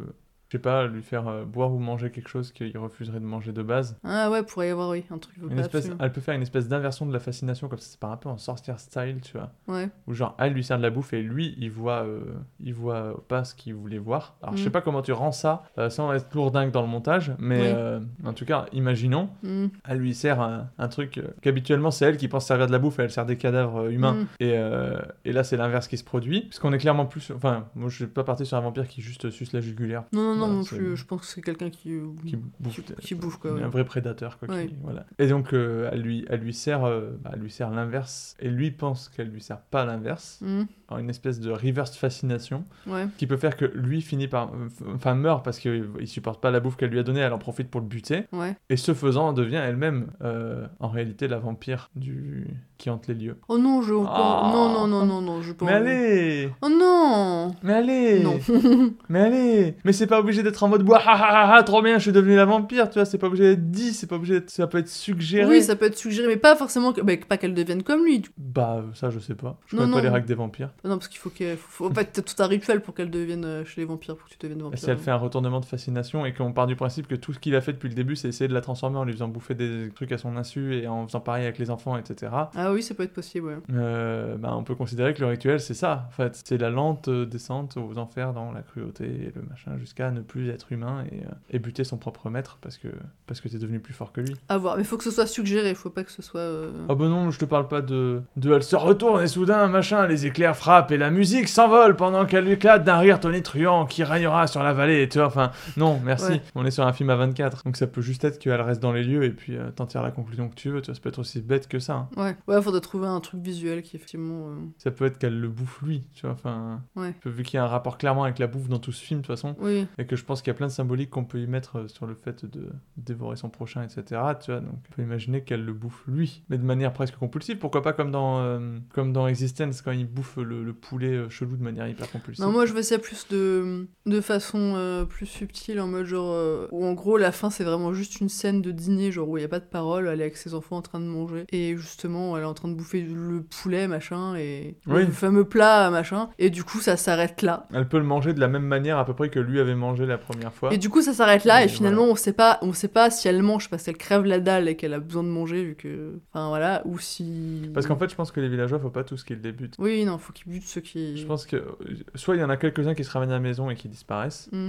Genre un couple euh, qui cherche son gamin parce qu'il a bouffé le gamin ou quand sais-je, tu Mm. vois. Soit carrément juste il les renvoie quoi et ils partent, tu vois. Ouais, enfin, je suis très bien. Enfin, faut quand même qu'il y ait des, des morts, je pense qu'une mort violente dans le. Enfin, qui. Je sais pas. Bah, la mort violente. Ah non, c'est pas une mort violente. Le bébé, il est, il est pas, il est déjà mort. Enfin, Mm. l'enfant qu'elle cuisine, il est déjà mort. Donc euh, non, ça marche pas effectivement. C'est pas une mort violente. C'est juste une scène dégueulasse. Oui, non, mais effectivement, ça peut être le couple qui vient en... Enfin, ça, être genre... euh, bah, dans ce cas-là, enfin, vu la mentalité de l'époque, ce serait pas le couple qui viendrait, ce serait plus... euh, Le père. Genre le père, son frère et... Ouais. Et genre euh, leurs potes, c'est tout genre des mecs euh, bien bourrus, bien... euh, on veut revoir notre, notre enfant, tu vois. Et ouais, ok. Et on pourrait ah ouais, ça pourrait amener une scène assez rigolote parce qu'elle pourrait lui dire on a des invités pour le repas. Enfin, il pourrait lui dire on a des invités pour le repas. Elle lui dit, il lui dit de cuisiner un truc. Mm. Elle cuisine et elle cuisine l'enfant qu'ils sont venus chercher en fait. Ça peut être ça. Et donc au final quand elle le sert, elle elle revoit euh, normal donc elle sert euh, son- En fait, c'est c'est trop bien si c'est vu à travers son regard, c'est qu'elle elle sert un roast beef. Oui. Et eux ils sont horrifiés autour de la table et ils commencent à hurler mais qu'est-ce que c'est que ça mais machin et de menacer le gars en face etc. Ouais. Oui, parce que du coup, lui, il aurait enlevé la fascination sur eux au niveau de ce- du plat là, je pense. Parce que je Bah oui, que- c'est oui, ça en fait. oui. Elle leur sert littéralement le gosse quoi.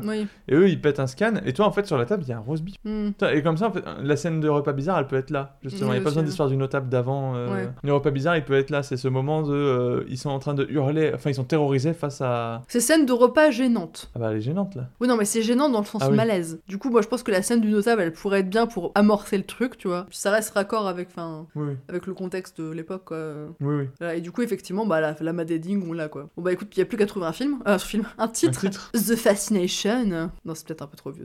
en plus c'est des titres à 24. Ouais. Donc là euh, par exemple c'est souvent des titres en un mot Oui. ou deux. C'est The Lighthouse, The Witch, Hereditary, Midsommar. Mm. Tu vois? Dinner time. bah presque ouais. Après ça peut être long aussi. Ça peut être euh, I am the one vous voulez. mais c'est- Hmm, Enfin, c'est du Netflix, mais ouais. c'est- Ouais, c'est vrai que c'est du Netflix, c'est pas du A24. Je cherche des titres A24, c'est vrai que souvent ils sont, c'est plutôt un mot. Bêtement, tu l'appellerais him, ça suffirait quoi. Le pendant de Her. euh. Ouais. en plus, oui. Ouais, non, attends, qu'est-ce qu'ils ont comme euh, film euh, Comme ce qu'ils ont comme. Effectivement, c'est des, des.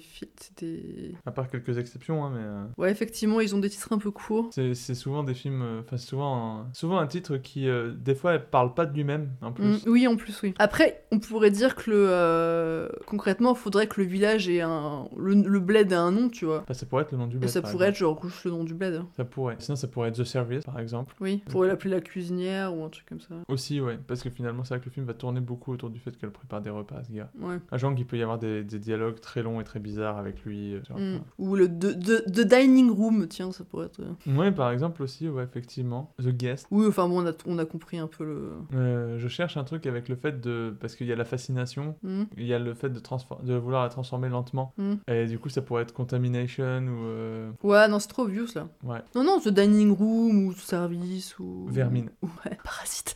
Ça a déjà été fait.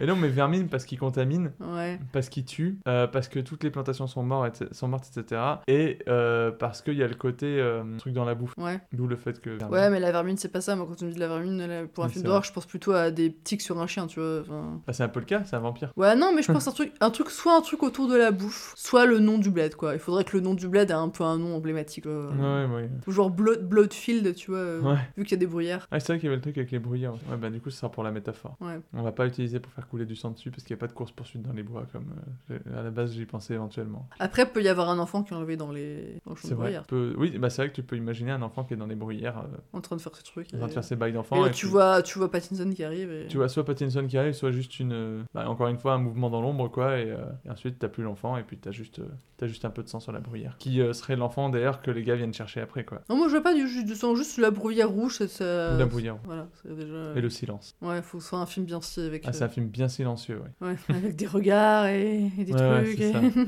bon, bah écoute, euh, je crois qu'on a notre film. Hein. Il n'y a plus qu'à le proposer à 24 et je pense qu'on est bon. Ouais, va falloir l'écrire un peu bien, mais... parce que là, il manque quelques infos quand même. mais- Oui, mais ah non, on, a- on va pas faire tout ça en un podcast. euh, voilà, mais je pense qu'on a notre film de vampire avec euh, Pattinson et. Moi, en vrai, j'ai des visuels et dans la Stewart. tête et je, je serais ravi de voir ça dans un, sur un écran. Eh bah, je t'en ferai une BD si Parce tu que, veux. bah oui, mais non, parce que je veux voir l'esthétique aussi, tu sais, avec ce grain là. Le grain à 24 qu'on dirait, qu'ils disent Non, je veux du grain sur l'image. Non, mais moi je veux ça, tu vois, avec ces, ces jeux de lumière très, euh, très contrastés, euh, typiquement dans ce genre de truc chez A24. Écoutez, venez soutenir notre film de vampire euh, mieux que Twilight. En mettant, en mettant 5 étoiles sur Apple Podcast et sur les voilà, autres on va, plateformes. on va ouvrir un Patreon. Ah ouais, encore chaque, chaque- on va ouvrir un Patreon. Venez financer notre film. Un podcast, un Patreon. Il y a plein de films super bien à faire avec des vampires, c'est vraiment un truc inépuisable. Et ce sera toujours, toujours, toujours mieux que Twilight. En vrai, je, je rêve de voir un bon film de vampire. Parce que là, peut-être euh, que vous avez pas aimé ce qu'on a proposé, mais avouez que c'est mieux que Twilight. Better Love Story than Twilight. Si ce podcast, s'il vous plaît, je vous invite à ne pas hésiter à le dire sur votre plateforme de podcast préférée, afin de nous aider à le faire connaître et à le partager également si ça vous plaît, c'est cool. Je vais également vous signaler que Komodo et moi, nous sommes sur Twitch toutes les semaines, plusieurs fois par semaine. Donc n'hésitez pas à rejoindre le Twitch Le God Gang avec des underscores, donc des traits du bas ou des tirés du 8 entre les mots Le God Gang sur Twitch. Vous pourrez aussi continuer à nous trouver sur Twitter, at TheLSN pour moi et at Komodo Supervar pour Komodo. Instagram, at Varan Wilmar, Oui, exactement. où elle poste ses illustrations. Euh, un petit mot de la fin, mon cher LSN. Je vous invite à bien regarder ce que vous mettez dans votre assiette.